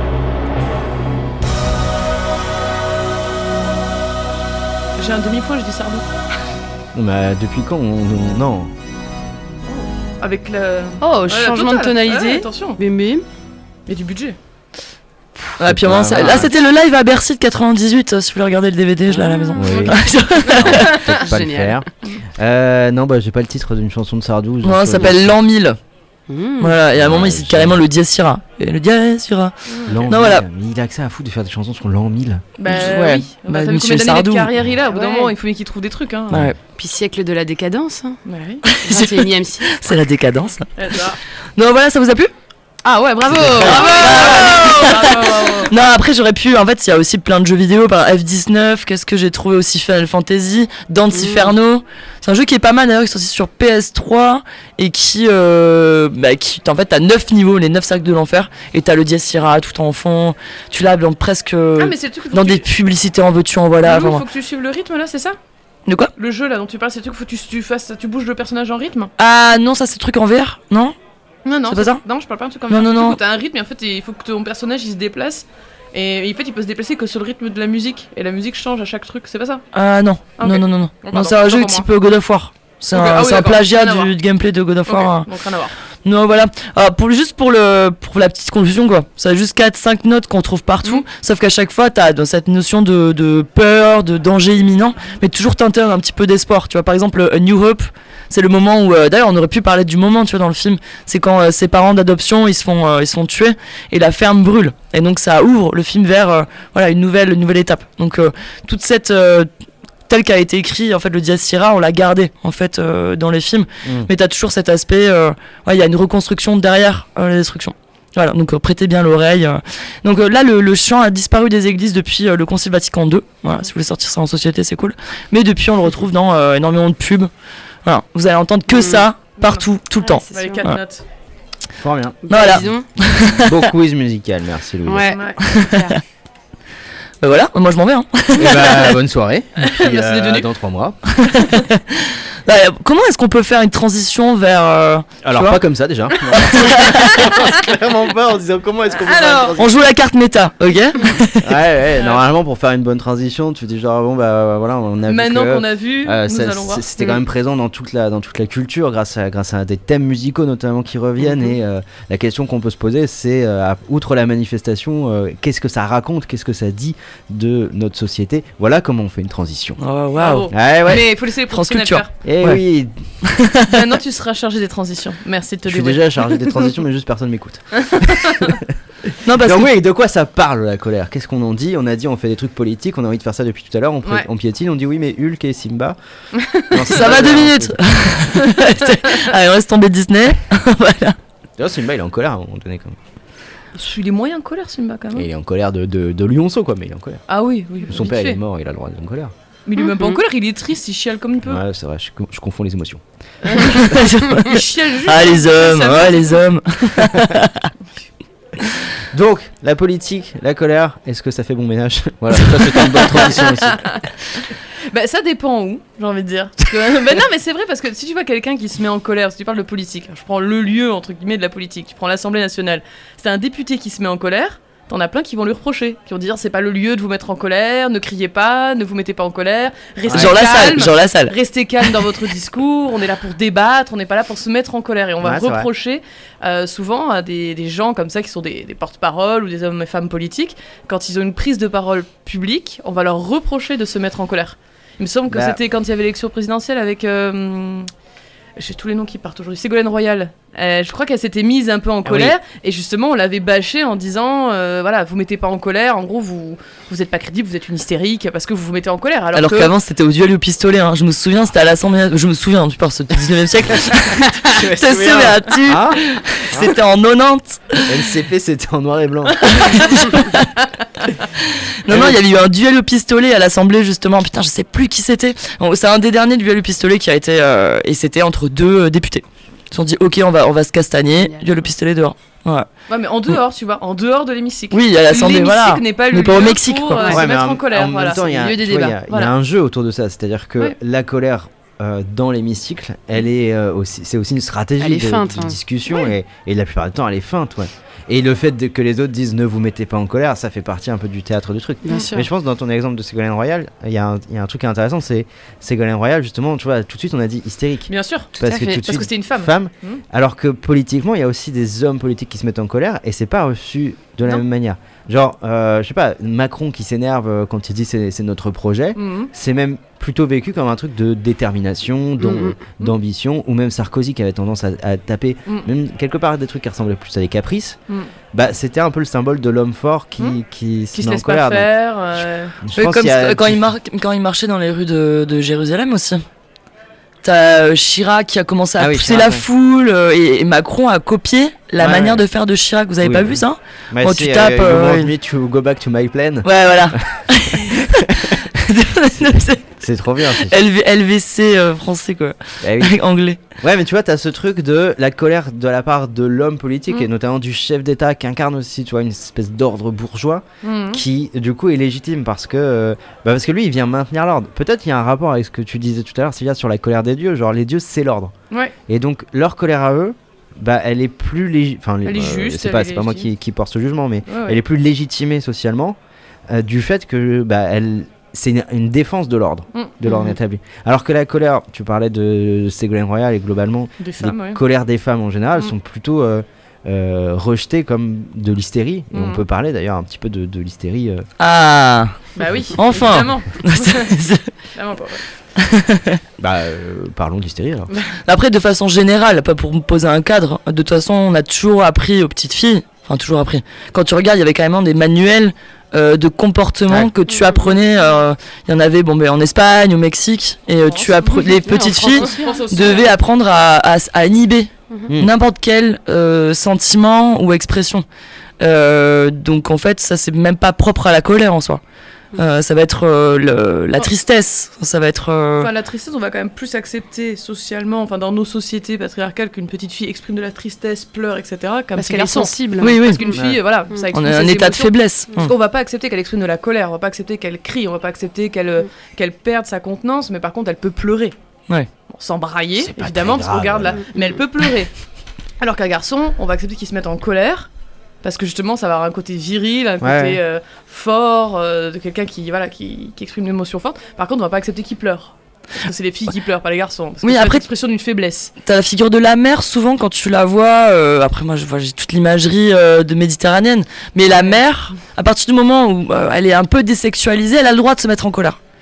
Tu vois, l'image Ouais. de la maman, l'image de la grand-mère, elle a plus le droit, en tout cas, elle est plus représentée en colère que une jeune femme désirable dans un Oui, mais foyer. En colère contre les enfants. Oui, seulement. En fait, ça- tu vois, il y a quand Ouais, même ouais. un ordre qui se Une maintient. hiérarchie, ouais. Elle doit, elle doit maintenir le foyer, donc elle a le droit de, s'énerver après ses enfants, enfin de se mettre en colère contre ses enfants. Euh, mais, mais on s'arrête là, quoi. Ouais. Elle va pas se mettre en colère à la parole, se mettre en colère Ah, contre j'ai son pas mari. d'exemple là, j'ai pas réfléchi à ça, mais j'ai pas d'exemple. euh. Oui, non, c'est la- comme tu dis, c'est maintenir l'ordre. Elle, est Mm. la- elle est la gardienne du foyer. Dans toutes les sociétés méditerranéennes, c'est ça. hein, euh, C'est la, la gardienne du foyer. Donc là, effectivement, en tant que gardienne du foyer, de faire respecter l'ordre du foyer, elle peut, elle a le droit à cette, Tu dois te à cette cacher, expression de la colère. comme dans la Mais maison. Ouais. effectivement, ça sort pas du foyer parce que son, son royaume, c'est le foyer. Point. Ouais, et, et même, euh, moi j'ai un exemple en termes de pop culture dans, dans Breaking Bad. Ouais. La femme de Walter, la Skyler. Mhm. Moi j'ai été assez. euh, Enfin, il y, a- il y a eu pas m- il y a eu beaucoup d'analyses même euh, de, de la part de, de j'ai lu ça dans- sur des sites féministes, etc., sur la réception auprès du public du personnage de Skylar. Elle était détestée, non Détestée, Ah ouais. était plus que détestée. Alors qu'en fait, si on regarde un peu rationnellement ce que- ce qu'elle dit, Bah bon, elle a un peu raison en fait. Elle lui dit Bah, bah, arrête de trafiquer de la drogue euh, parce que Ouais. c'est pas très bien. Arrête de jeter des pizzas sur le toit. voilà, arrête, arrête d'être un Arrête- connard en fait. arrête de faire n'importe quoi et Ouais. de- voilà, enfin, occupe-toi de ta famille et enfin, elle est Et- pas. Ouais, clairement. Et tu vois, dans les... je pense que les deux personnages en fait incarnent une colère. T'as le personnage de, de Walter qui incarne une colère de.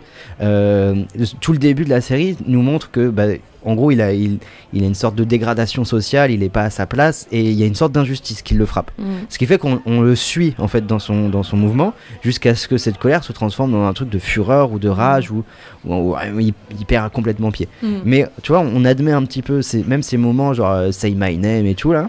Mm. Alors que Skylar, qui incarne juste un truc de colère parce que bah, parce qu'il se comporte comme, comme, comme, comme un connard, Mm. a été très mal reçu par le public, personnage détesté, Mm.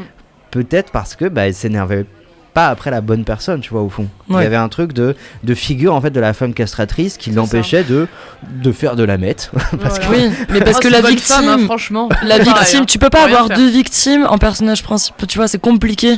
En termes d'identifi- d'identification, le spectateur il va plus aller vers euh, Walter qui est hyper, hyper bien Ouais, développé. je suis d'accord. Elle, tu la vois presque Mais- que dans la Et maison. puis c'est focalisé Ah, péter sur, un euh, câble. sur Walter. De toute façon, la narration est focalisée Oui, oui. sur lui. Hein. C'est pas, c'est lui le personnage principal. Clairement. Enfin, dès le début, on Non, mais bien sûr, il y, lui, a- euh, il y a des raisons, euh, je veux dire, euh, narratives qui expliquent aussi ça, mais Mais il y a, ça il y a oui. quand même un, truc euh, qui. Moi, je pense que l'analyse ouais, féministe du fait que Skyler euh, a Mm. été si détesté, Ouais.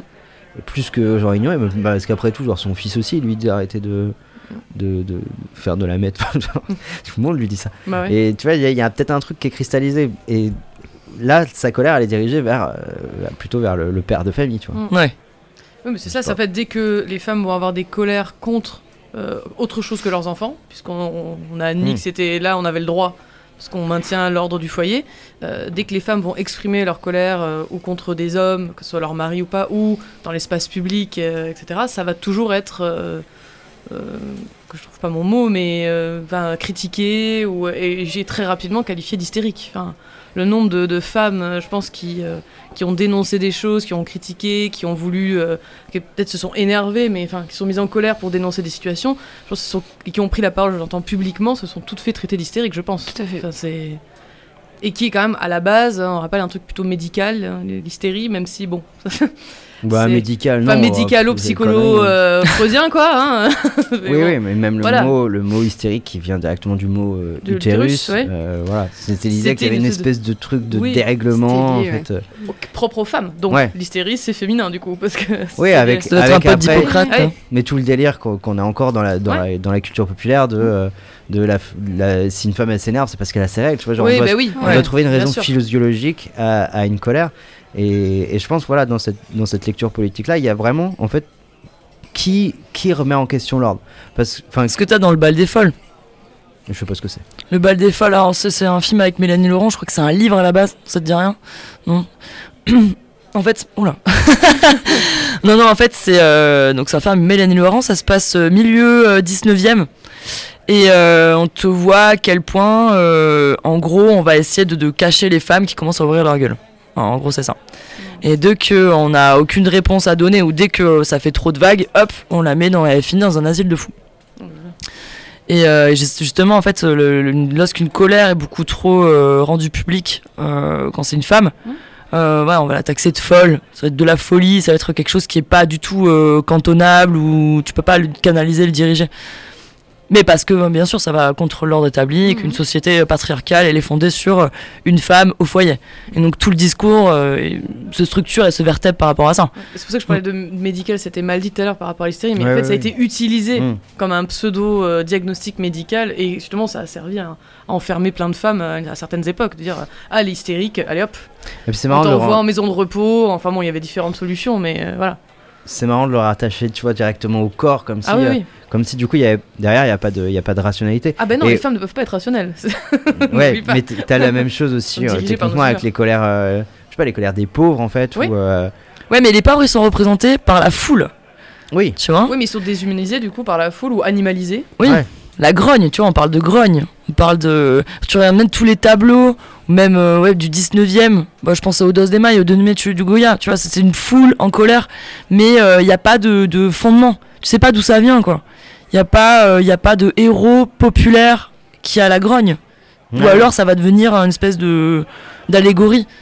Euh, alors que si tu, tu compares avec euh, un politique, euh, il va être tout à fait légitime dans cette colère. Vu qu'il a les outils, il a le- le- l'appareil étatique pour le faire. Non, mais c'est ce que Mm. disait euh, Steven aussi, c'est qu'en fait, dès que c'est pas la voix du dominant qui se met en colère, Ouais. finalement, cette colère est, est décrédibilisée et euh, rabaissée. Voilà, c'est. Ou déshumaniser les animaux ou. euh, Ouais, ou- médicalisé ou renvoyer, des parce que même tu vois, sur, si tu regardes sur le spectre politique, euh, il y a des, des colères qui vont être des colères euh, sociales, de demande de justice en fait, vont pouvoir être, euh, si elles remettent en question l'ordre établi, vont pouvoir être euh, plutôt euh, moquées ou. Mm. Tu vois, Ouais. t'as des- quand même des personnages politiques qui, qui se mettent en colère. Ça a, été- ça a été le cas pendant longtemps, genre euh, au Parti communiste de Georges Marchais, qui était vécu, perçu comme le personnage colérique Mm. et euh, avec presque, tu vois, une sorte de blague quoi. Genre, euh, ou aujourd'hui, euh, tu, tu prends des figures du NPA ou ou Mélenchon qui se met en colère Mélenchon, beaucoup aussi. ouais, Il y, a- Mm, il y a mm, quand même un truc de la colère qui est, qui est ridicule parce qu'elle remet en question quelque chose. Et au fond, peut-être que derrière la colère, il y a, tout à l'heure on parlait du, du caprice et de la colère, il y a tu vois, une sorte de demande de, toujours de, de réparation, comme si on ressentait une injustice à laquelle il faut répondre. Ouais, on en a gros. Mais tu vois, par exemple, Ça, c'était une belle transition.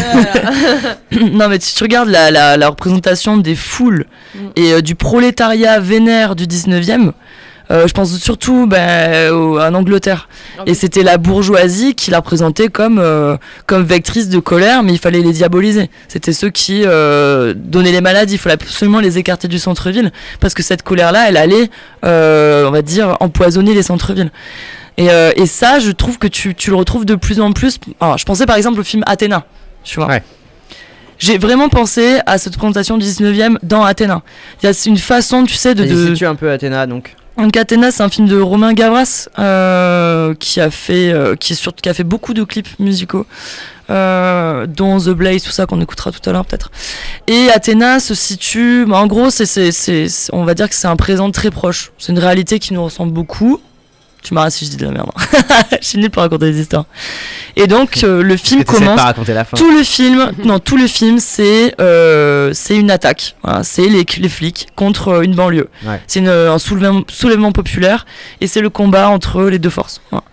Et euh, tout est fait pour que ce soit complètement esthétisé. Voilà, c'est vraiment le, le- tu portes au nu le combat entre flics et banlieusards. Et tu, tu m'as dit que je Et je pas banlieusarde. banlieue. Oui. Bien Ouais, banlieusard. banlieusards. T'as Ouais. très peu de femmes. Ah bah, C'est vrai que t'as très peu de femmes dans ce as film-là. T'as la mère dont Enfin, on parlait tout à l'heure, voilà, t'as la mère qui pleure. La sœur aussi, je crois. Voilà, mais, euh, et la sœur qui pleure aussi. Et donc t'as ce la colère telle qu'elle est exprimée, t'as pas t'as pas de on va dire de si t'as des coups, t'as des coups qui sont assez violents, mais par exemple il y a pas de tir. Il y a pas de tir, il y a pas de f- de il y a pas de, de coups de fusil Euh, et quand tu regardes euh, c'est joliment fait, t'as cette espèce de, de lumière, de feux d'artifice. de feux d'artifice, t'en as Mm. partout. Tu te dis, mais attends, mais pourquoi ils ont mis des feux d'artifice Pour que ça fasse joli? Mm. Et il a copié énormément de scènes. T'as la bataille de Fort-le-Camp dans Le Seigneur des Anneaux. Elle est hyper copiée quand les CRS arrivent, tac, ils mettent les machins, ils montent. On a l'impression de voir, euh, il a carrément copié. Donc tout ça, c'est un. Et ça met en scène une espèce de, col- de colère, mais il n'y a pas de fondement politique. Pourquoi Ah, bah, Ils sont en colère Il y a quand Enfin, même un début. Il y a eu un, oui, euh. mais ça, ça ressemble à la haine, c'est moi, toujours pareil. J'ai revu, j'ai vu que, les, que, que le début parce que ça m'a assez vite saoulé. Mais euh, Oui. mais il y a alors, c'est, je suis d'accord, c'est sur le début en tout cas que j'ai vu. il y a- C'est presque un prétexte en fait qu'ils mettent en place. Je sais pas si derrière c'est développé. Non. J'en sais rien. Le- le- l'espèce de truc de, il y, a, il y a un jeune qui est mort, euh, etc. Oui, mais Oui. Ça, ça évolue pas plus que ça en fait. C'est toujours ouais. l'histoire du jeune qui est mort. En fait, si, on apprend dans le. Je peux... Ça spoil pas si je dis ça. Bah vas-y. hein. ce que tu dis. bah, quand je l'aurais dit, vous me direz si ça spoil. ouais, voilà. Non, mais je crois que aussi, il me semble, j'ai vu il y a quelques temps déjà, mais il me semble qu'à un moment, on- il y en a un qui dit que non, c'est pas vrai, c'est pas la police au fait qui l'a tué. Donc, et en fait, ça fait pas euh, Ouais. descendre la mayonnaise. En fait, la mayonnaise, elle a pris, euh, c'est trop tard, euh, la banlieue est en feu, et, et en fait, même si on leur dit, mais non, mais en fait, l'enquête a montré que, oui, mais en fait, de toute façon, il n'y a plus confiance dans la parole, la parole officielle, la parole des médias, la parole de la police. Hmm. En fait, de toute façon, ils n'y croient pas. Donc, euh, même si c'est vrai que pour, pour une fois, on va dire, ils y sont pour rien, euh, bah, ça, ça désamorce pas la situation. Mais c'est pas, je trouve c'est pas creusé plus que ça. En fait, euh, ce qu'on disait, il y a pas vraiment de, il y a cette espèce de prétexte comme tu dis au Ouais. départ, qui est, serait l'événement, le petit événement qui met le feu aux poudres. Mais après, enfin ouais, je. Et ça se développe ça se en- développe pas. Et tu vas voir les trois, euh, les trois, c'était arrivé à ce niveau-là peut-être. Tu vois les trois personnages, le, le BLU militaire, Ouais. euh, qui va finir par retourner sa veste, hein. le grand frère. le frère marchand et le petit frère qui mène le soulèvement Ouais. euh, Voilà, dans la avec banlieue. Les cheveux longs là. Ouais. Le petit, le petit Le marchand. Il est marchand, ouais. Il est marchand, ouais. Mais il est vraiment marchand. Bah, il dit Oui. de la drogue, mais ça. Ah ouais. c'est du commerce, Eh, c'est du commerce. C'est du commerce. ça reste du commerce. Mais bon, là, il y a aucune idéologie euh, politique qui se dessine, à part la télé, BFM Bah, TV, Ouais. euh, pour, pour expliquer que c'est euh, que, ça, que ça, ça- ça se contamine partout. Donc tu comprends pas vraiment le propos du film, si ce n'est que c'est esthétique, que c'est joli. Ouais, Mm. mais alors justement, cette, euh, cette presque suresthétisation. Euh... En fait, c'est ça comme tu dis, il y, a des, alors, il y a des images, ok, le truc des lumières, pourquoi pas, machin. Mais euh, je, vois, il y a un, je trouve qu'il il a un côté figure christique, là, ce, ce, ce- ce- le plus jeune des frères, là, celui qui mène l'espèce de, de révolte. Mm. Plus bon, il y a un moment, parce qu'il a son chignon, puis il y a un moment, il lâche son chignon, donc il a ses cheveux longs. Oh, ok, c'est Jésus, quoi, hein, on a compris. Euh, Il y, a la- il y a la pause, à un moment, bon, à la fin, pareil, il pose, un, tel un Jésus euh, descendu de la croix, enfin bref. Et t'es là, ok, mais comment. Au-delà de l'esthétique et de reconnaître euh, une esthétique, euh, qu'est-ce que j'en fais en fait? En termes d'analyse, je- je- j'en tire quoi? Qui s'est sacrifié, mais pourquoi? Pour qui? Euh, Dans quel but? Enfin, je... Ça n'a rien changé. Voilà, en fait, j'a- j'arrive Ouais. pas tu vois, à trouver vraiment une... C'est À hyper fataliste. lui attiser la colère de son frère, de son grand frère qui à ce moment-là retourne sa veste plus ou moins Oui, voilà, et puis qui là pour le coup rentre en colère Ouais. parce que... euh, contre son autre frère. contre, son- voilà, contre le voilà, pas- Qu'il contre, le, tue, contre le monde en fait, contre le monde entier. Mais Ils auraient pu exploiter le fait à un moment où pas- ils ont le CRS en otage. Mhm. Et euh, il y a rien de cette. euh, il a juste peur, il se fait pipi dessus. ouais. À part la violence en fait. Ouais, ouais. euh, Il, le, il le tabasse, il part. euh, Si, il le fait partir à la fin, c'est ça? Je crois qu'il Oui, le fait oui, partir oui. et, euh, parce qu'il a un enfant. Ouais, mais c'est pas exploité, il y a, il y a rien. euh, et on sent bien que ça, Mhm. ça tourne en. Si ce n'est que oui, ils avaient énormément de budget Netflix et il s'est dit, bah ouais, Ouais. j'envoie, j'envoie du pâté. Les scènes sont super belles euh, à Ouais, regarder. mais une fois, ça, il y a pas de. C'est pareil, l'autre personnage là qui, qui fait tout péter. Tu- Tu comprends qu'il a un problème, ce personnage, qu'il a dû vivre un traumatisme ou quelque chose, mais pareil, c'est absolument pas développé, absolument. Au Mm. début, tu le vois, il est là, il jardine, tu vois qu'ils veulent l'é- l'évacuer avec eux pour pas qu'il soit tout seul, donc une espèce de, de protection du groupe envers ce personnage euh, qui a l'air plus fragile, pas être capable de se débrouiller tout seul. Et au final, euh, voilà, c'est lui qui, a, fait tout péter. ouais. qui fait tout péter. Mais pourquoi Encore une fois, tu vois, tu. Mhm. Voilà, je sais pas, moi je suis restée avec beaucoup de, de questions en fait à la fin de ce film, dire ouais. Après, après euh, tu je vois, sais pas c'est- trop quoi en penser quoi en fait. c'est un peu la patte de Gavras, même si tu regardes un peu tous ces clips là, peut-être qu'on peut s'écouter un petit euh, The Blaze tout à l'heure. Ouais. Mais en tout cas, c'est un peu son, son, son air, c'est le nerf de la guerre, tu vois. C'est vraiment avoir des personnages, et dont le personnage principal, le militaire, il joue dans, dans pas mal de ses clips. Et d'ailleurs, il fait le méchant dans le dernier James Bond, Meurt, euh, Mourir peut attendre. Voilà. Donc il a, et ce mec-là, il a une gueule. hein. Il peut facilement jouer Oui. le vénère. Après c'est Ouais. le- peut-être le personnage le plus intéressant du film parce que justement il est pas euh, cliché. Il est pas juste une chose. Enfin, là, le, le grand frère dealer, bon bah c'est le dealer quoi. Enfin, euh, il a pas de nuance comme personnage. Pardon, Mhm. marchand. le commerçant. Euh, non, mais, lui il est pas, il y a pas de nuance sur ce personnage. Enfin, il est ce qu'on attend qu'il soit et il évolue pas dans le film. Ouais. Le jeune révolté, bah, c'est pareil. Il évolue pas non plus. C'est le jeune révolté euh, jusqu'au boutiste, voilà, euh, qui va jusqu'au sac- J'adore ce mot. quoi. jusqu'au sacrifice ultime, etc. Bon, ok, donc pas de surprise. Alors, la plupart des personnages sont quand même assez stéréotypés. Il y a pas de, lui, c'est le seul personnage finalement qui, qui vit une évolution. Donc euh, voilà, Bah, c'est le seul personnage intéressant. Qui vit une évolution, mais sans forcément de nuance. C'est euh, Oui. c'est très manichéen en fait. Comme le, allez, il est tout blanc, il est tout noir. Enfin, Ouais. c'est hyper compliqué, je trouve. Et, et on en ressort avec quoi sur la colère? Est-ce qu'il faut se mettre en colère ou est-ce qu'il faut surtout pas se mettre en Eh ben, colère? on n'en sait pas. Ça, et puis je trouve qu'en fait, euh, il, euh, il rend pas euh, la colère, tu vois, il, la, il, la, alors, il la met en scène, ça c'est sûr, mais par derrière, c'est pourquoi ils se mettent en colère? Ben, on sait pas. On sait vraiment C'est pas. la colère qui est mise en scène ou la violence Ah, c'est plutôt la violence. Ouais, Ouais, effectivement. Bah- Mais et puis je trouve que, je- enfin, tu vois la, la mort en fait du petit frère qui n'a servi strictement à rien, qui ne calme spoiler. rien. Oh, qui- il- Non non.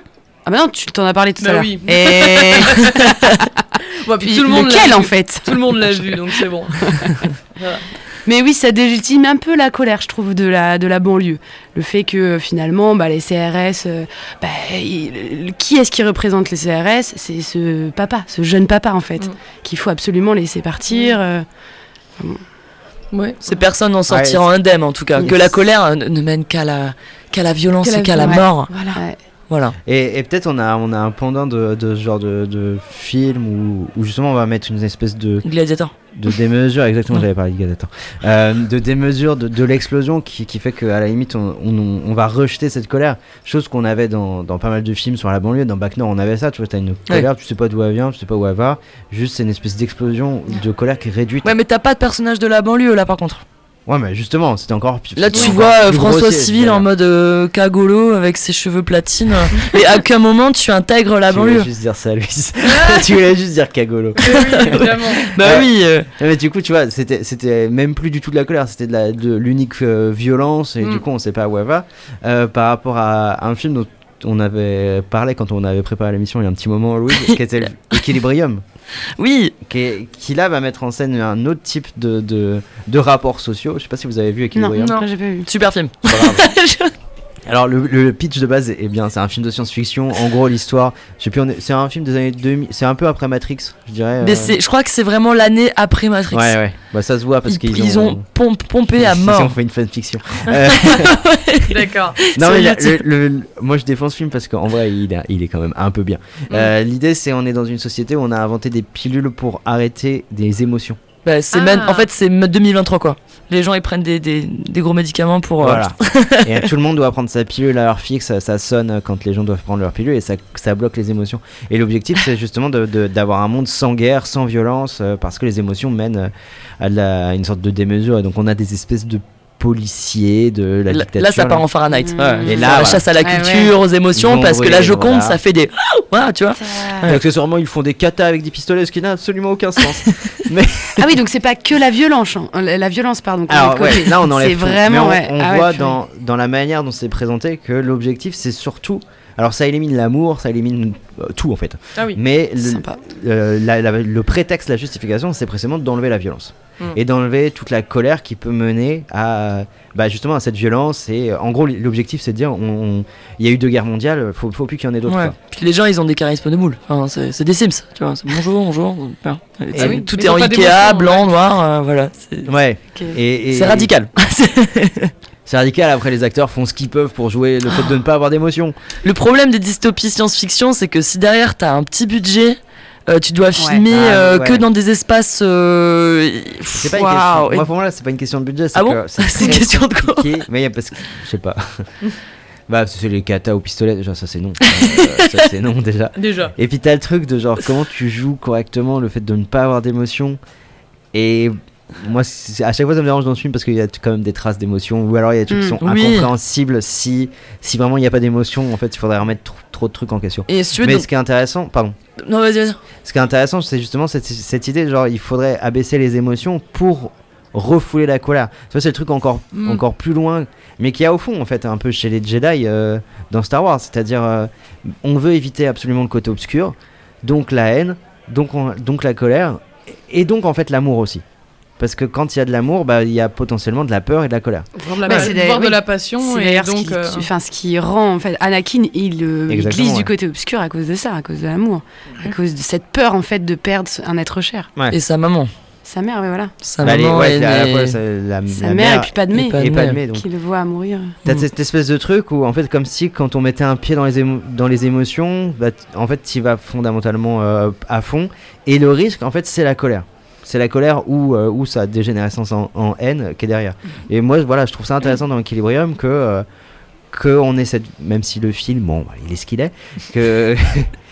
que Il a ses qualités et ses défauts. Non, mais moi, j'en avais, en fait, j'en avais gardé un très très bon souvenir et tout. Oui, mais parce j'ai voulu qu'il est intéressant. euh, Et tu l'as regardé, t'étais très déçu. Euh, Mais ça c'est euh, le concept est hyper cool parce oui. que moi j'aime bien Fahrenheit par exemple mais le, truc c'est un peu c'est bourré de clichés c'est-à-dire que euh, pour te faire comprendre que bon Christian Bale hein, euh, Christian Bale il joue vraiment le Ah, mec qui est d'accord, Il fallait anesthésié commencer par ça. Bah Christian euh, Bale, euh, là. et t'as merde celui qui, qui meurt dans tous les films euh, Ah, Chen c'est- euh, Sean Penn Non. Non, mais non. non Sean celui Connery qui fait Boromir ouais, euh, c'est Boromir. c'est Boromir. ouais, Ah, Boromir. Et Goth, celui qui meurt. ouais. Faut que j'arrête de dire tous tous les gens qui, qui meurent euh, dans les séries. Bon, bref. Oui. Et en fait, c'est assez cliché parce qu'ils arrivent. Bon, lui, il fait partie de la police des mœurs. Et des mœurs. Et euh, en tout cas, de la culture. Et il traque tous les, tous les dissidents qui cachent la culture. Donc t'as des CD, et puis t'as la Joconde, évidemment. Mm. Ils retrouvent la, cho la, la Joconde. La chocolat. La Joconde sous le. C'est une autre version, Ah bah, T'as une scène qui est vraiment. Elle a une moustache. C'est la, version- c'est la version 42, la choquante.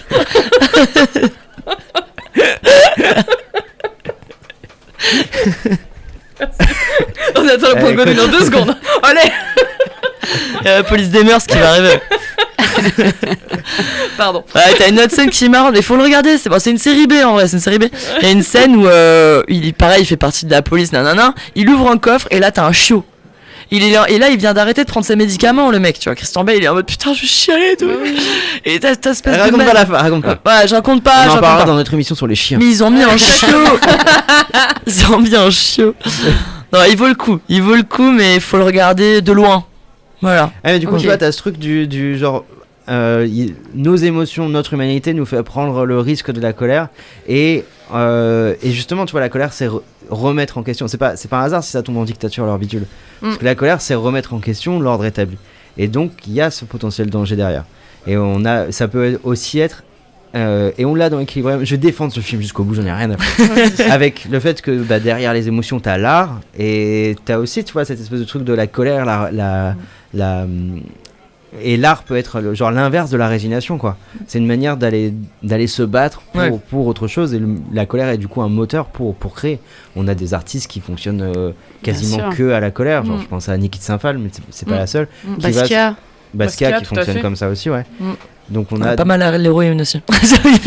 Colère, héroïne. euh, c'est un code, non C'est ça? Non, mais ce que tu dis, c'est par rapport à l'ordre établi, que un- si justement on considère qu'on peut attendre même dans des sociétés, on va dire, euh, bourgeoises, etc., l'ordre établi, ça, ça s'associe pardon, à la maîtrise et au calme, justement. Faut pas, faut Ouais. pas que ça dégénère. La maîtrise de soi, ça passe par la maîtrise euh, individuelle, donc on. Effectivement, chez les bourgeois, c'est quand même pas très bienvenu euh, d'éclater de rire, même si c'est une émotion positive, ni de se mettre en colère, ni enfin voilà, faut être dans les émotions contenues, maîtrisées toujours. Hmm. Et de même pour, on va attendre la même chose de la société en son ensemble. Ouais. Donc effectivement, euh, une manifestation euh, de colère euh, de, de la plèbe, n'est-ce pas euh, Ça va être tout de suite disqualifié, c'est vulgaire, euh, c'est euh, un manque de maîtrise de soi, un manque de retenue, euh, Mm. et on retombe justement ce que tu disais parce que c'est Une forme de sincérité ça, aussi. ça, ça sort du ça sort du cadre, ça va remettre en, en question les choses et euh, Regarde Et pas, Titanic. Titanic, hop, dès, plus tu descends euh, en bas, Ouais, Mm. et plus ça danse, et ça virevolte, Eh et, oui, ça, et plus plus tu montes, et plus ils sont statiques, ah oui, la et plus ils sont faux, et euh, Bah d'ailleurs, petit clin d'œil à, à Babylone, hein, le, le film qui vient de sortir là. ouais. J'ai failli dire Babylone. hein. je, suis, je suis censurée. C'est la Et, euh, fanfiction. Damien Gazelle. Et bref, et ce qui est génial, c'est quand on, en fait, il parle de l'évolution du cinéma qui était muet à la base, et là, on voit les studios où c'est n'importe quoi, tout le monde chante, tout le monde rit, tout le monde boit, tout le monde, bref, c'est n'importe quoi, les, les fêtes, c'est l'orgie, etc. Et plus en fait on avance vers le parlant, plus on avance aussi dans le cinéma qui, euh, qui, qui devient un peu, qui s'embourgeoise en fait finalement. Mhm. Et là, les soirées deviennent de plus en plus calmes. Tout le monde se censure, tout le monde euh, discute de façon très, euh, enfin voilà, avec un langage très, euh, très, très chaste, etc. Et, euh, et l'actrice qui, qui, qui suit en fait cette évolution-là, à un moment donné, explose. Et là, la colère, mais ça choque tout le monde, etc. Et c'est marrant de, de, de faire cette association avec euh, l'évolution du cinéma. Mhm. Ouais. Donc, ouais, euh, ouais. Mais vous avez compris ou c'est pas ça- euh, Ouais, ouais. Ce que tu dis, c'est que ça s'embourgeoise et ça devient une institution. Voilà. Et, Et on, on, va. se censure. Et se- on va inclure des, des normes morales, il va y avoir un code de conduite d'Hollywood, des Ouais, choses qu'on peut mettre dans les films, ce qu'on ne peut pas mettre, ce qu'on peut montrer, ce qu'on peut pas montrer. Et Mm. donc là, effectivement, on perd cette espèce de, de liberté d'expression et, et- Ça- et d'expression Ouais. des émotions. Ça finit quand euh, en termes de date, de chronologie Hmm. Euh, Attention à pas spoiler, on est en live, il est sorti la semaine dernière. Oui, Ouais. non mais je veux dire, Non, il, embrasse pas- quelle période euh, Bah ça va, ju- alors Attention ça va jusqu'au parlant l'histoire du cinéma. Euh, je crois que c'est dans les un petit peu plus des années 30 hein, mais Ok. on est euh, vraiment aux prémices de- du cinéma. Ah bah tu j'ai été voir la de la semaine 4DX. dernière. Génial la Ouais, parce qu'il y avait le code, rouge. le code Eyes là, le- justement où tu peux, tu pouvais pas montrer Ouais. euh, des rapports sexuels, tu pouvais pas ça. insinuer ne serait-ce qu'un désir sexuel. Et je crois que ça s'est instauré pareil avec l'explosion Ouais, d'Hollywood. C'est ça, c'est ça, ouais, 1920. c'est en même temps. ouais. Ouais, je Mm. pense que ça s'arrête avant la, la Seconde Guerre mondiale. Ok. Mm. Tu nous conseilles ce film Ouais. Ah ouais, t'as pas trop ça Ouais, c'est pas je- trop je long suis parce que moi, j'ai- Partagé. Ah, Non, alors les, les 3 heures passent euh, Ouais. crème. Ouais. Parce que j'ai hésité à y aller à cause de ça, parce que je voyais des commentaires qui disaient c'est trop long, c'est trop long. euh. Bon, j'avoue, on été le voir à 11h, donc on était tout frais. Ok. Ok. Je suis pas sûre quand. Non, non, si, si. Même en soirée, euh, je le conseille, ouais. Bon. Bah, juste d'un point de vue esthétique, euh, c'est c'est vraiment génial. Ouais. Ok. Ça marche. Est-ce qu'on ferait pas juste une petite pause musicale? Allez. Ça vous dit? Ouais. Ouais, ouais, si Ouais. tu veux, ouais. Tu peux envoyer, s'il te plaît, euh, Gauche de Jamie XX. Ok, et en échange, je veux une bière, s'il te plaît. Ok, fort bien.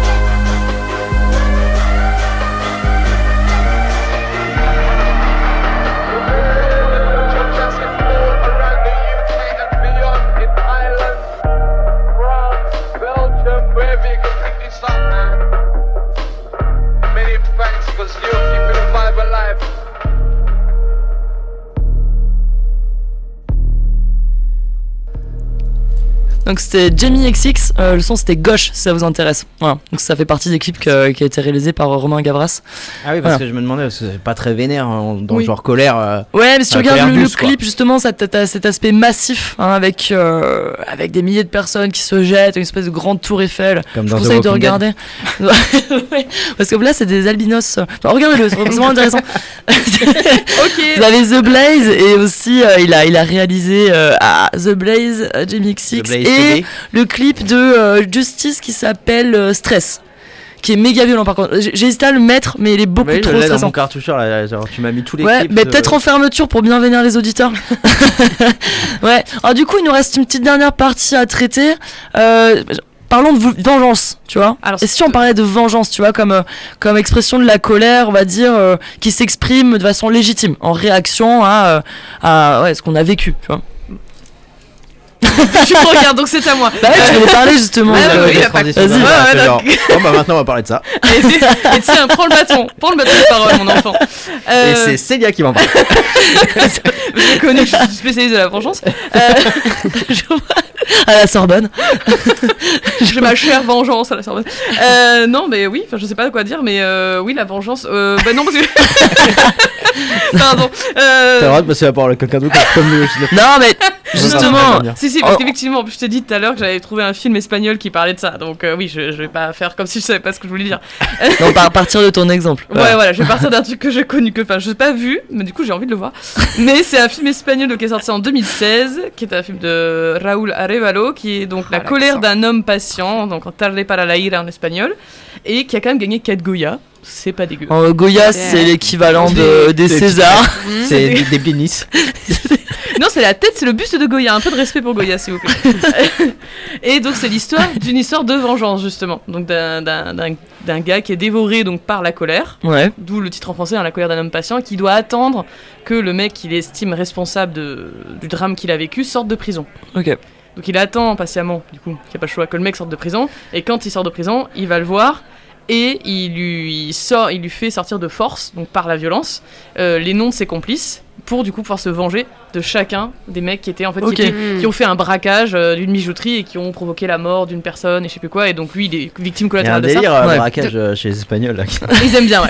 Euh, est-ce qu'il estime que finalement celui qui a été en prison euh, a, a purgé sa peine? Alors voilà, Ouais, bah, ça ouais, mais du coup, je, du coup je spoil peut-être si Ah je ouais, dis. mince. Alors, je, Restons aux complices. voilà, je C'est un te film fais un signe de espagnol, hein, tête. tu peux y aller. hein. Ah, c'est un film espagnol, je peux le spoiler Bah oui, bien sûr. Ok, donc Personne ne euh, le voir. oui, c'est le seul qui a la vie sauve. Voilà, comme ça au moins. Ah oui, donc là, c'est la, la colère euh, Ouais. dévastatrice. Ouais, parce qu'en fait, le, Ok. le- le résumé sur Wikipédia, donc c'est comme ça que je l'ai vu. hein. Mais donc, oui, effectivement, il va, il va se venger un, un par un de, de tous Ouais. les mecs, il va, les, il va les exécuter, et le dernier, je crois, il me semble, si je me suis pas trompé en lisant, il lui laisse la, la vie sauve. Parce qu'effectivement, peut-être sûrement parce qu'il a déjà été puni Ouais. pour, euh, pour ce qu'il avait fait. Et Mais- puis parce qu'il a, quelque part, collaboré en lui donnant les noms. euh, des autres, bon, Mhm. un peu sous la force, certes, mais Ouais. euh, il les a donnés quand même. donc voilà. Non, mais il y a cette idée justement que la vengeance, elle peut s'anticiper, et elle peut, euh, la colère, tu peux la réprimer, aussi la canaliser pour préparer ton, ta vengeance. Mais est-ce que la vengeance c'est pas une façon de canaliser la colère justement Ouais, parce que Mhm. Parce le que tu lui film. donnes un but, c'est pas juste ça part dans tous les sens, c'est tu la, tu la focalises sur un objet ou plusieurs objets, là, parce qu'il y a plusieurs personnes, mais c'est un objet, c'est voilà, ma colère va s'exprimer sur cette personne. Ouais. Ça peut se transformer Et- aussi en monomanie, par exemple, euh, Old, euh, Old Boy. Euh, t'as la trilogie de la vengeance de Park Chan-wook, c'est ça? Park Chan-wook, ouais. Ouais, donc t'as Old, qui est son deuxième film parmi cette trilogie-là, je crois, c'est ça? Deuxième? C'est pas. c'est- Lady Vengeance, Old Boy et... pap, pap, Ah oui, pap. Old Boy et Mister Vengeance. Voilà, ouais, je vous conseille, mais Old Boy, Oui, c'est pas trop incroyable. fait chier, hein, Non, les ça va, ouais. L'histoire d'un mec qui se fait euh, kidnapper et il est mis dans un, il est coincé dans un appartement pendant près de 10 ans, je crois, Ah ouais. avec Ouais, son long, seul hein. et on lui donne un plateau repas, il veut pas sortir de là. Donc euh, son seul support de, de on va dire de d'ascension, en tout cas pour ce que tu fais, c'est la télé. Et donc il, il apprend à se battre tout seul contre les murs, tout ça, et il sort et décide de se venger. J'en dis pas plus parce que ce film est vraiment, ex- il est vraiment extraordinaire en termes Ouais. de vengeance et surtout que tu vois à quel point ça peut, ça peut te, te rendre aveugle. Tu vois, quand on te parle de colère aveugle, euh, je trouve que ce film euh, le- le- le- l'exprime bien. Au point que le spectateur est aveugle à beaucoup de choses. Mm. Après, bon, c'est c'est à la Hitchcock, tu vois, on te, on te cache euh, les éléments principaux et on te les fait exploser à la fin. Voilà, J'en dis pas plus, mais en tout cas, c'est un exemple Excellent. justement de, de colère qui te, qui t'emmène jusqu'à la cécité. Donc tu, tu as un objectif, mais là pour le coup tu, tu contrôles, tu sens, tu penses contrôler les choses, mais tu Mhm. contrôles rien. Il y a, il y a un peu ouais, cette idée que parfois dans, dans, dans la colère, alors souvent quand ça se manifeste sous la forme de, de la vengeance, c'est genre il y a, on n'a on n'a plus rien d'autre en fait pour faire valoir nos droits. Genre, Mm. La seule manière que j'ai de, de réparer euh, l'injustice que j'ai que j'ai subie, bah, en fait c'est c'est limite de faire subir la même chose à l'autre parce Mhm. que euh, tu vois, soit politiquement, tu vois, t'as un, t'as un stade quand même où euh, il y a un documentaire d'ailleurs qui est sorti il y a pas très longtemps euh, qui s'appelle Il nous reste que la colère, Mhm. euh, qui est un film documentaire qui se base sur les manifestations de l'usine de Philippe Poutou. Ah, Ouais. l'usine Ford à Blanquefort. Voilà. Euh, qui On y était. Et donc le film s'appelle Il nous reste que la colère. T'as un peu cette idée, genre il nous reste que ça. Et donc là, ça, ça peut permettre de lutter politiquement, ça nous met dans l'action politique. Ouais. Et dans beaucoup de films de vengeance, il y a l'idée que, bah même en fait, ça sert plus à rien de lutter politiquement. Ouais. On va juste s'attaquer à des personnes euh, euh, précises. On a ça beaucoup dans le dans les films qu'on appelle des rape, rape and revenge. Ouais.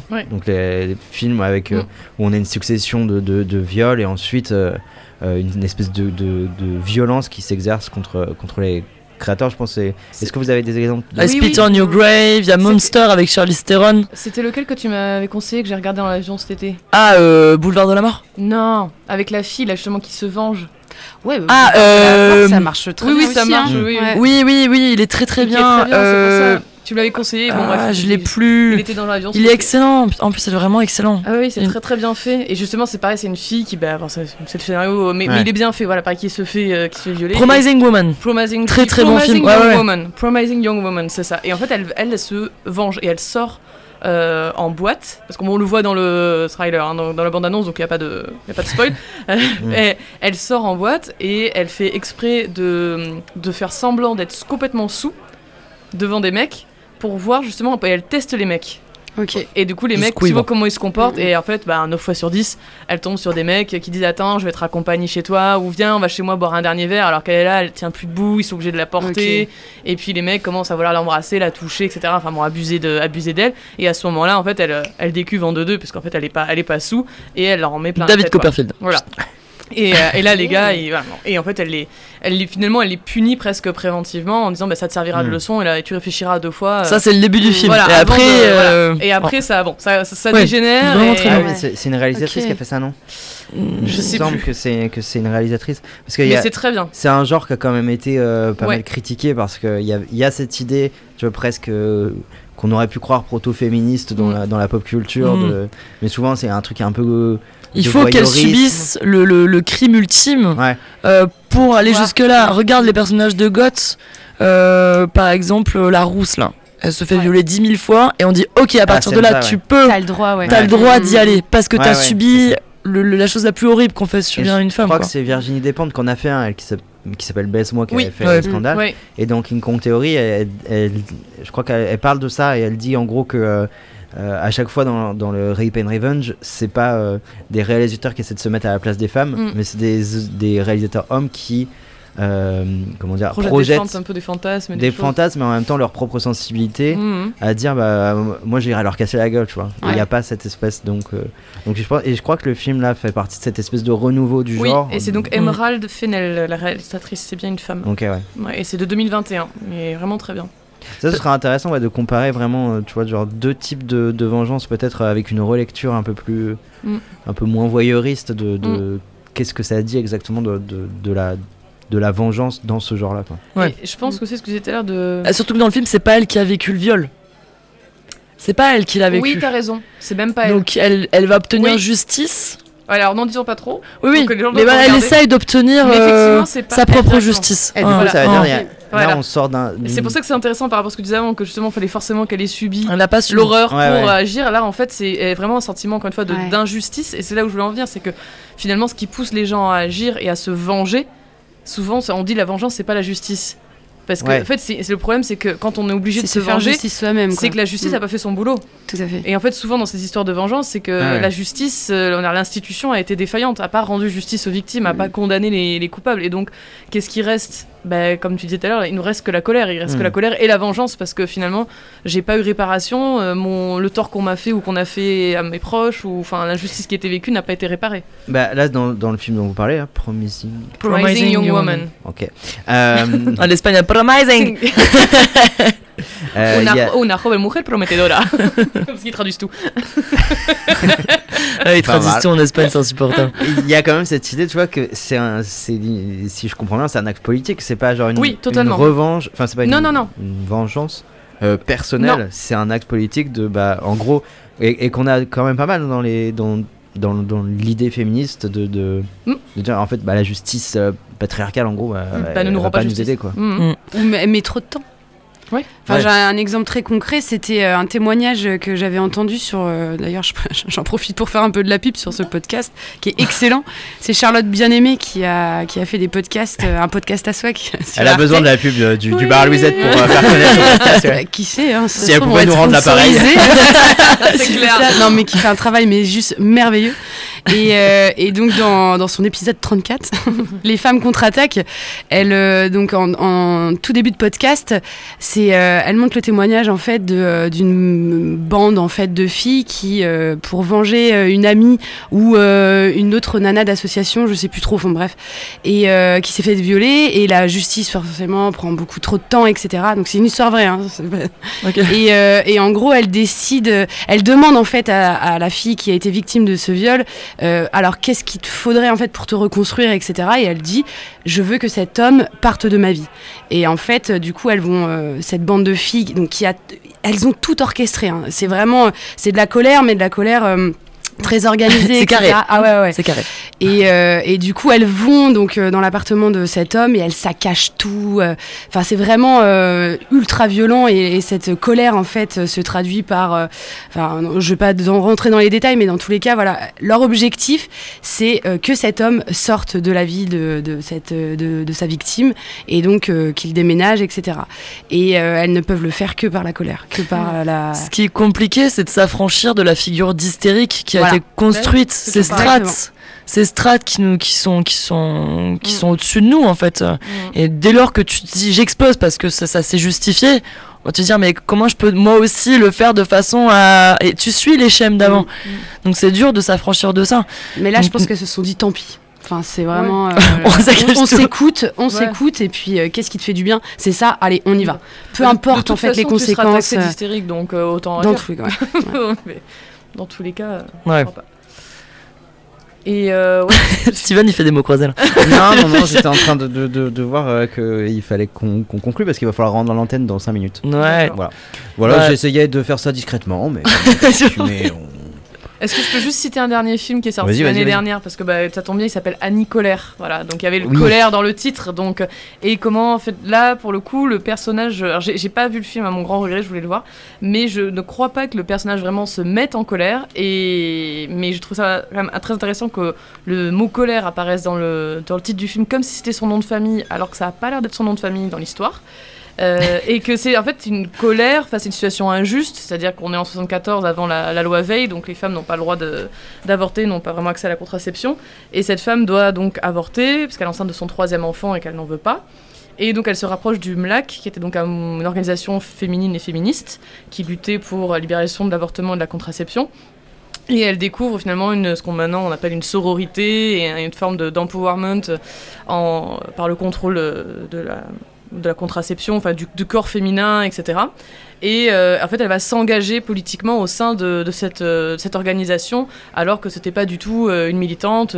voilà, c'était une mère de famille, voilà, quelqu'un de lambda finalement, pas du tout engagé, et qui, parce qu'elle a vécu et par une situation, en fait, c'est pas finalement ce que elle, elle a vécu qui a déclenché ça, c'est le fait que c'est- sa voisine qui meurt des, des suites d'un avortement clandestin. Et donc Hmm. finalement, cette, cette violence-là de, de cette femme qui meurt parce que euh, c'est illégal, euh, va euh, la, la- terminer de la convaincre de s'investir pleinement politiquement dans ce, dans ce mouvement-là. Donc voilà comment. c'est marrant, on retrouve un peu le schéma de. de, tu vois, c'est toujours aussi par rapport à l'autre. Ouais, Comme si les, les colères qui nous concernaient que nous, euh, Mm. elles étaient quand même un peu dangereuses parce que justement, peut-être trop proche du caprice ou de quelque Mm. chose. Et, et c'est vrai que même, je sais pas, d'expérience, quand il y, y a une injustice qui nous touche nous, mais qui touche aussi d'autres, ouais. et ben on, a- on se sent beaucoup plus fort pour aller, euh, pour aller se battre Bien et pour sûr, ouais. transformer euh, Mm. en autre chose. Et on est peut-être même plus prêt des fois à se mobiliser quand ça, Ouais. ça va toucher des, des- des gens proches de nous, que nous, on va pouvoir accepter des fois certaines choses, mais par contre, euh, quelqu'un de proche ou qu'on aime va vivre la même chose et ça va nous révolter. C'est vrai.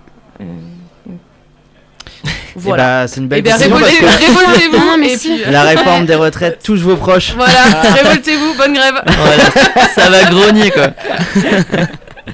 Tout ça pour ça. Alors, abusé. Franchement, on est bon. Ouais, c'était beau, franchement, ouais, de se retrouver. À la prochaine émission, du coup, chien et chat, grenouille, crapaud. Ouais. Qu'est-ce qu'on fait?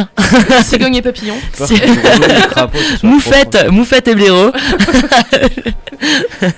bon, on se quitte On en mettant une dernière petite tournée et puis t'envoies le jukebox. Ouais, Ouais. allez, on, est, on est part. Ouais, salut les gars. Et bah, à Merci tout beaucoup, le monde, à la et prochaine. puis à la prochaine. Au revoir.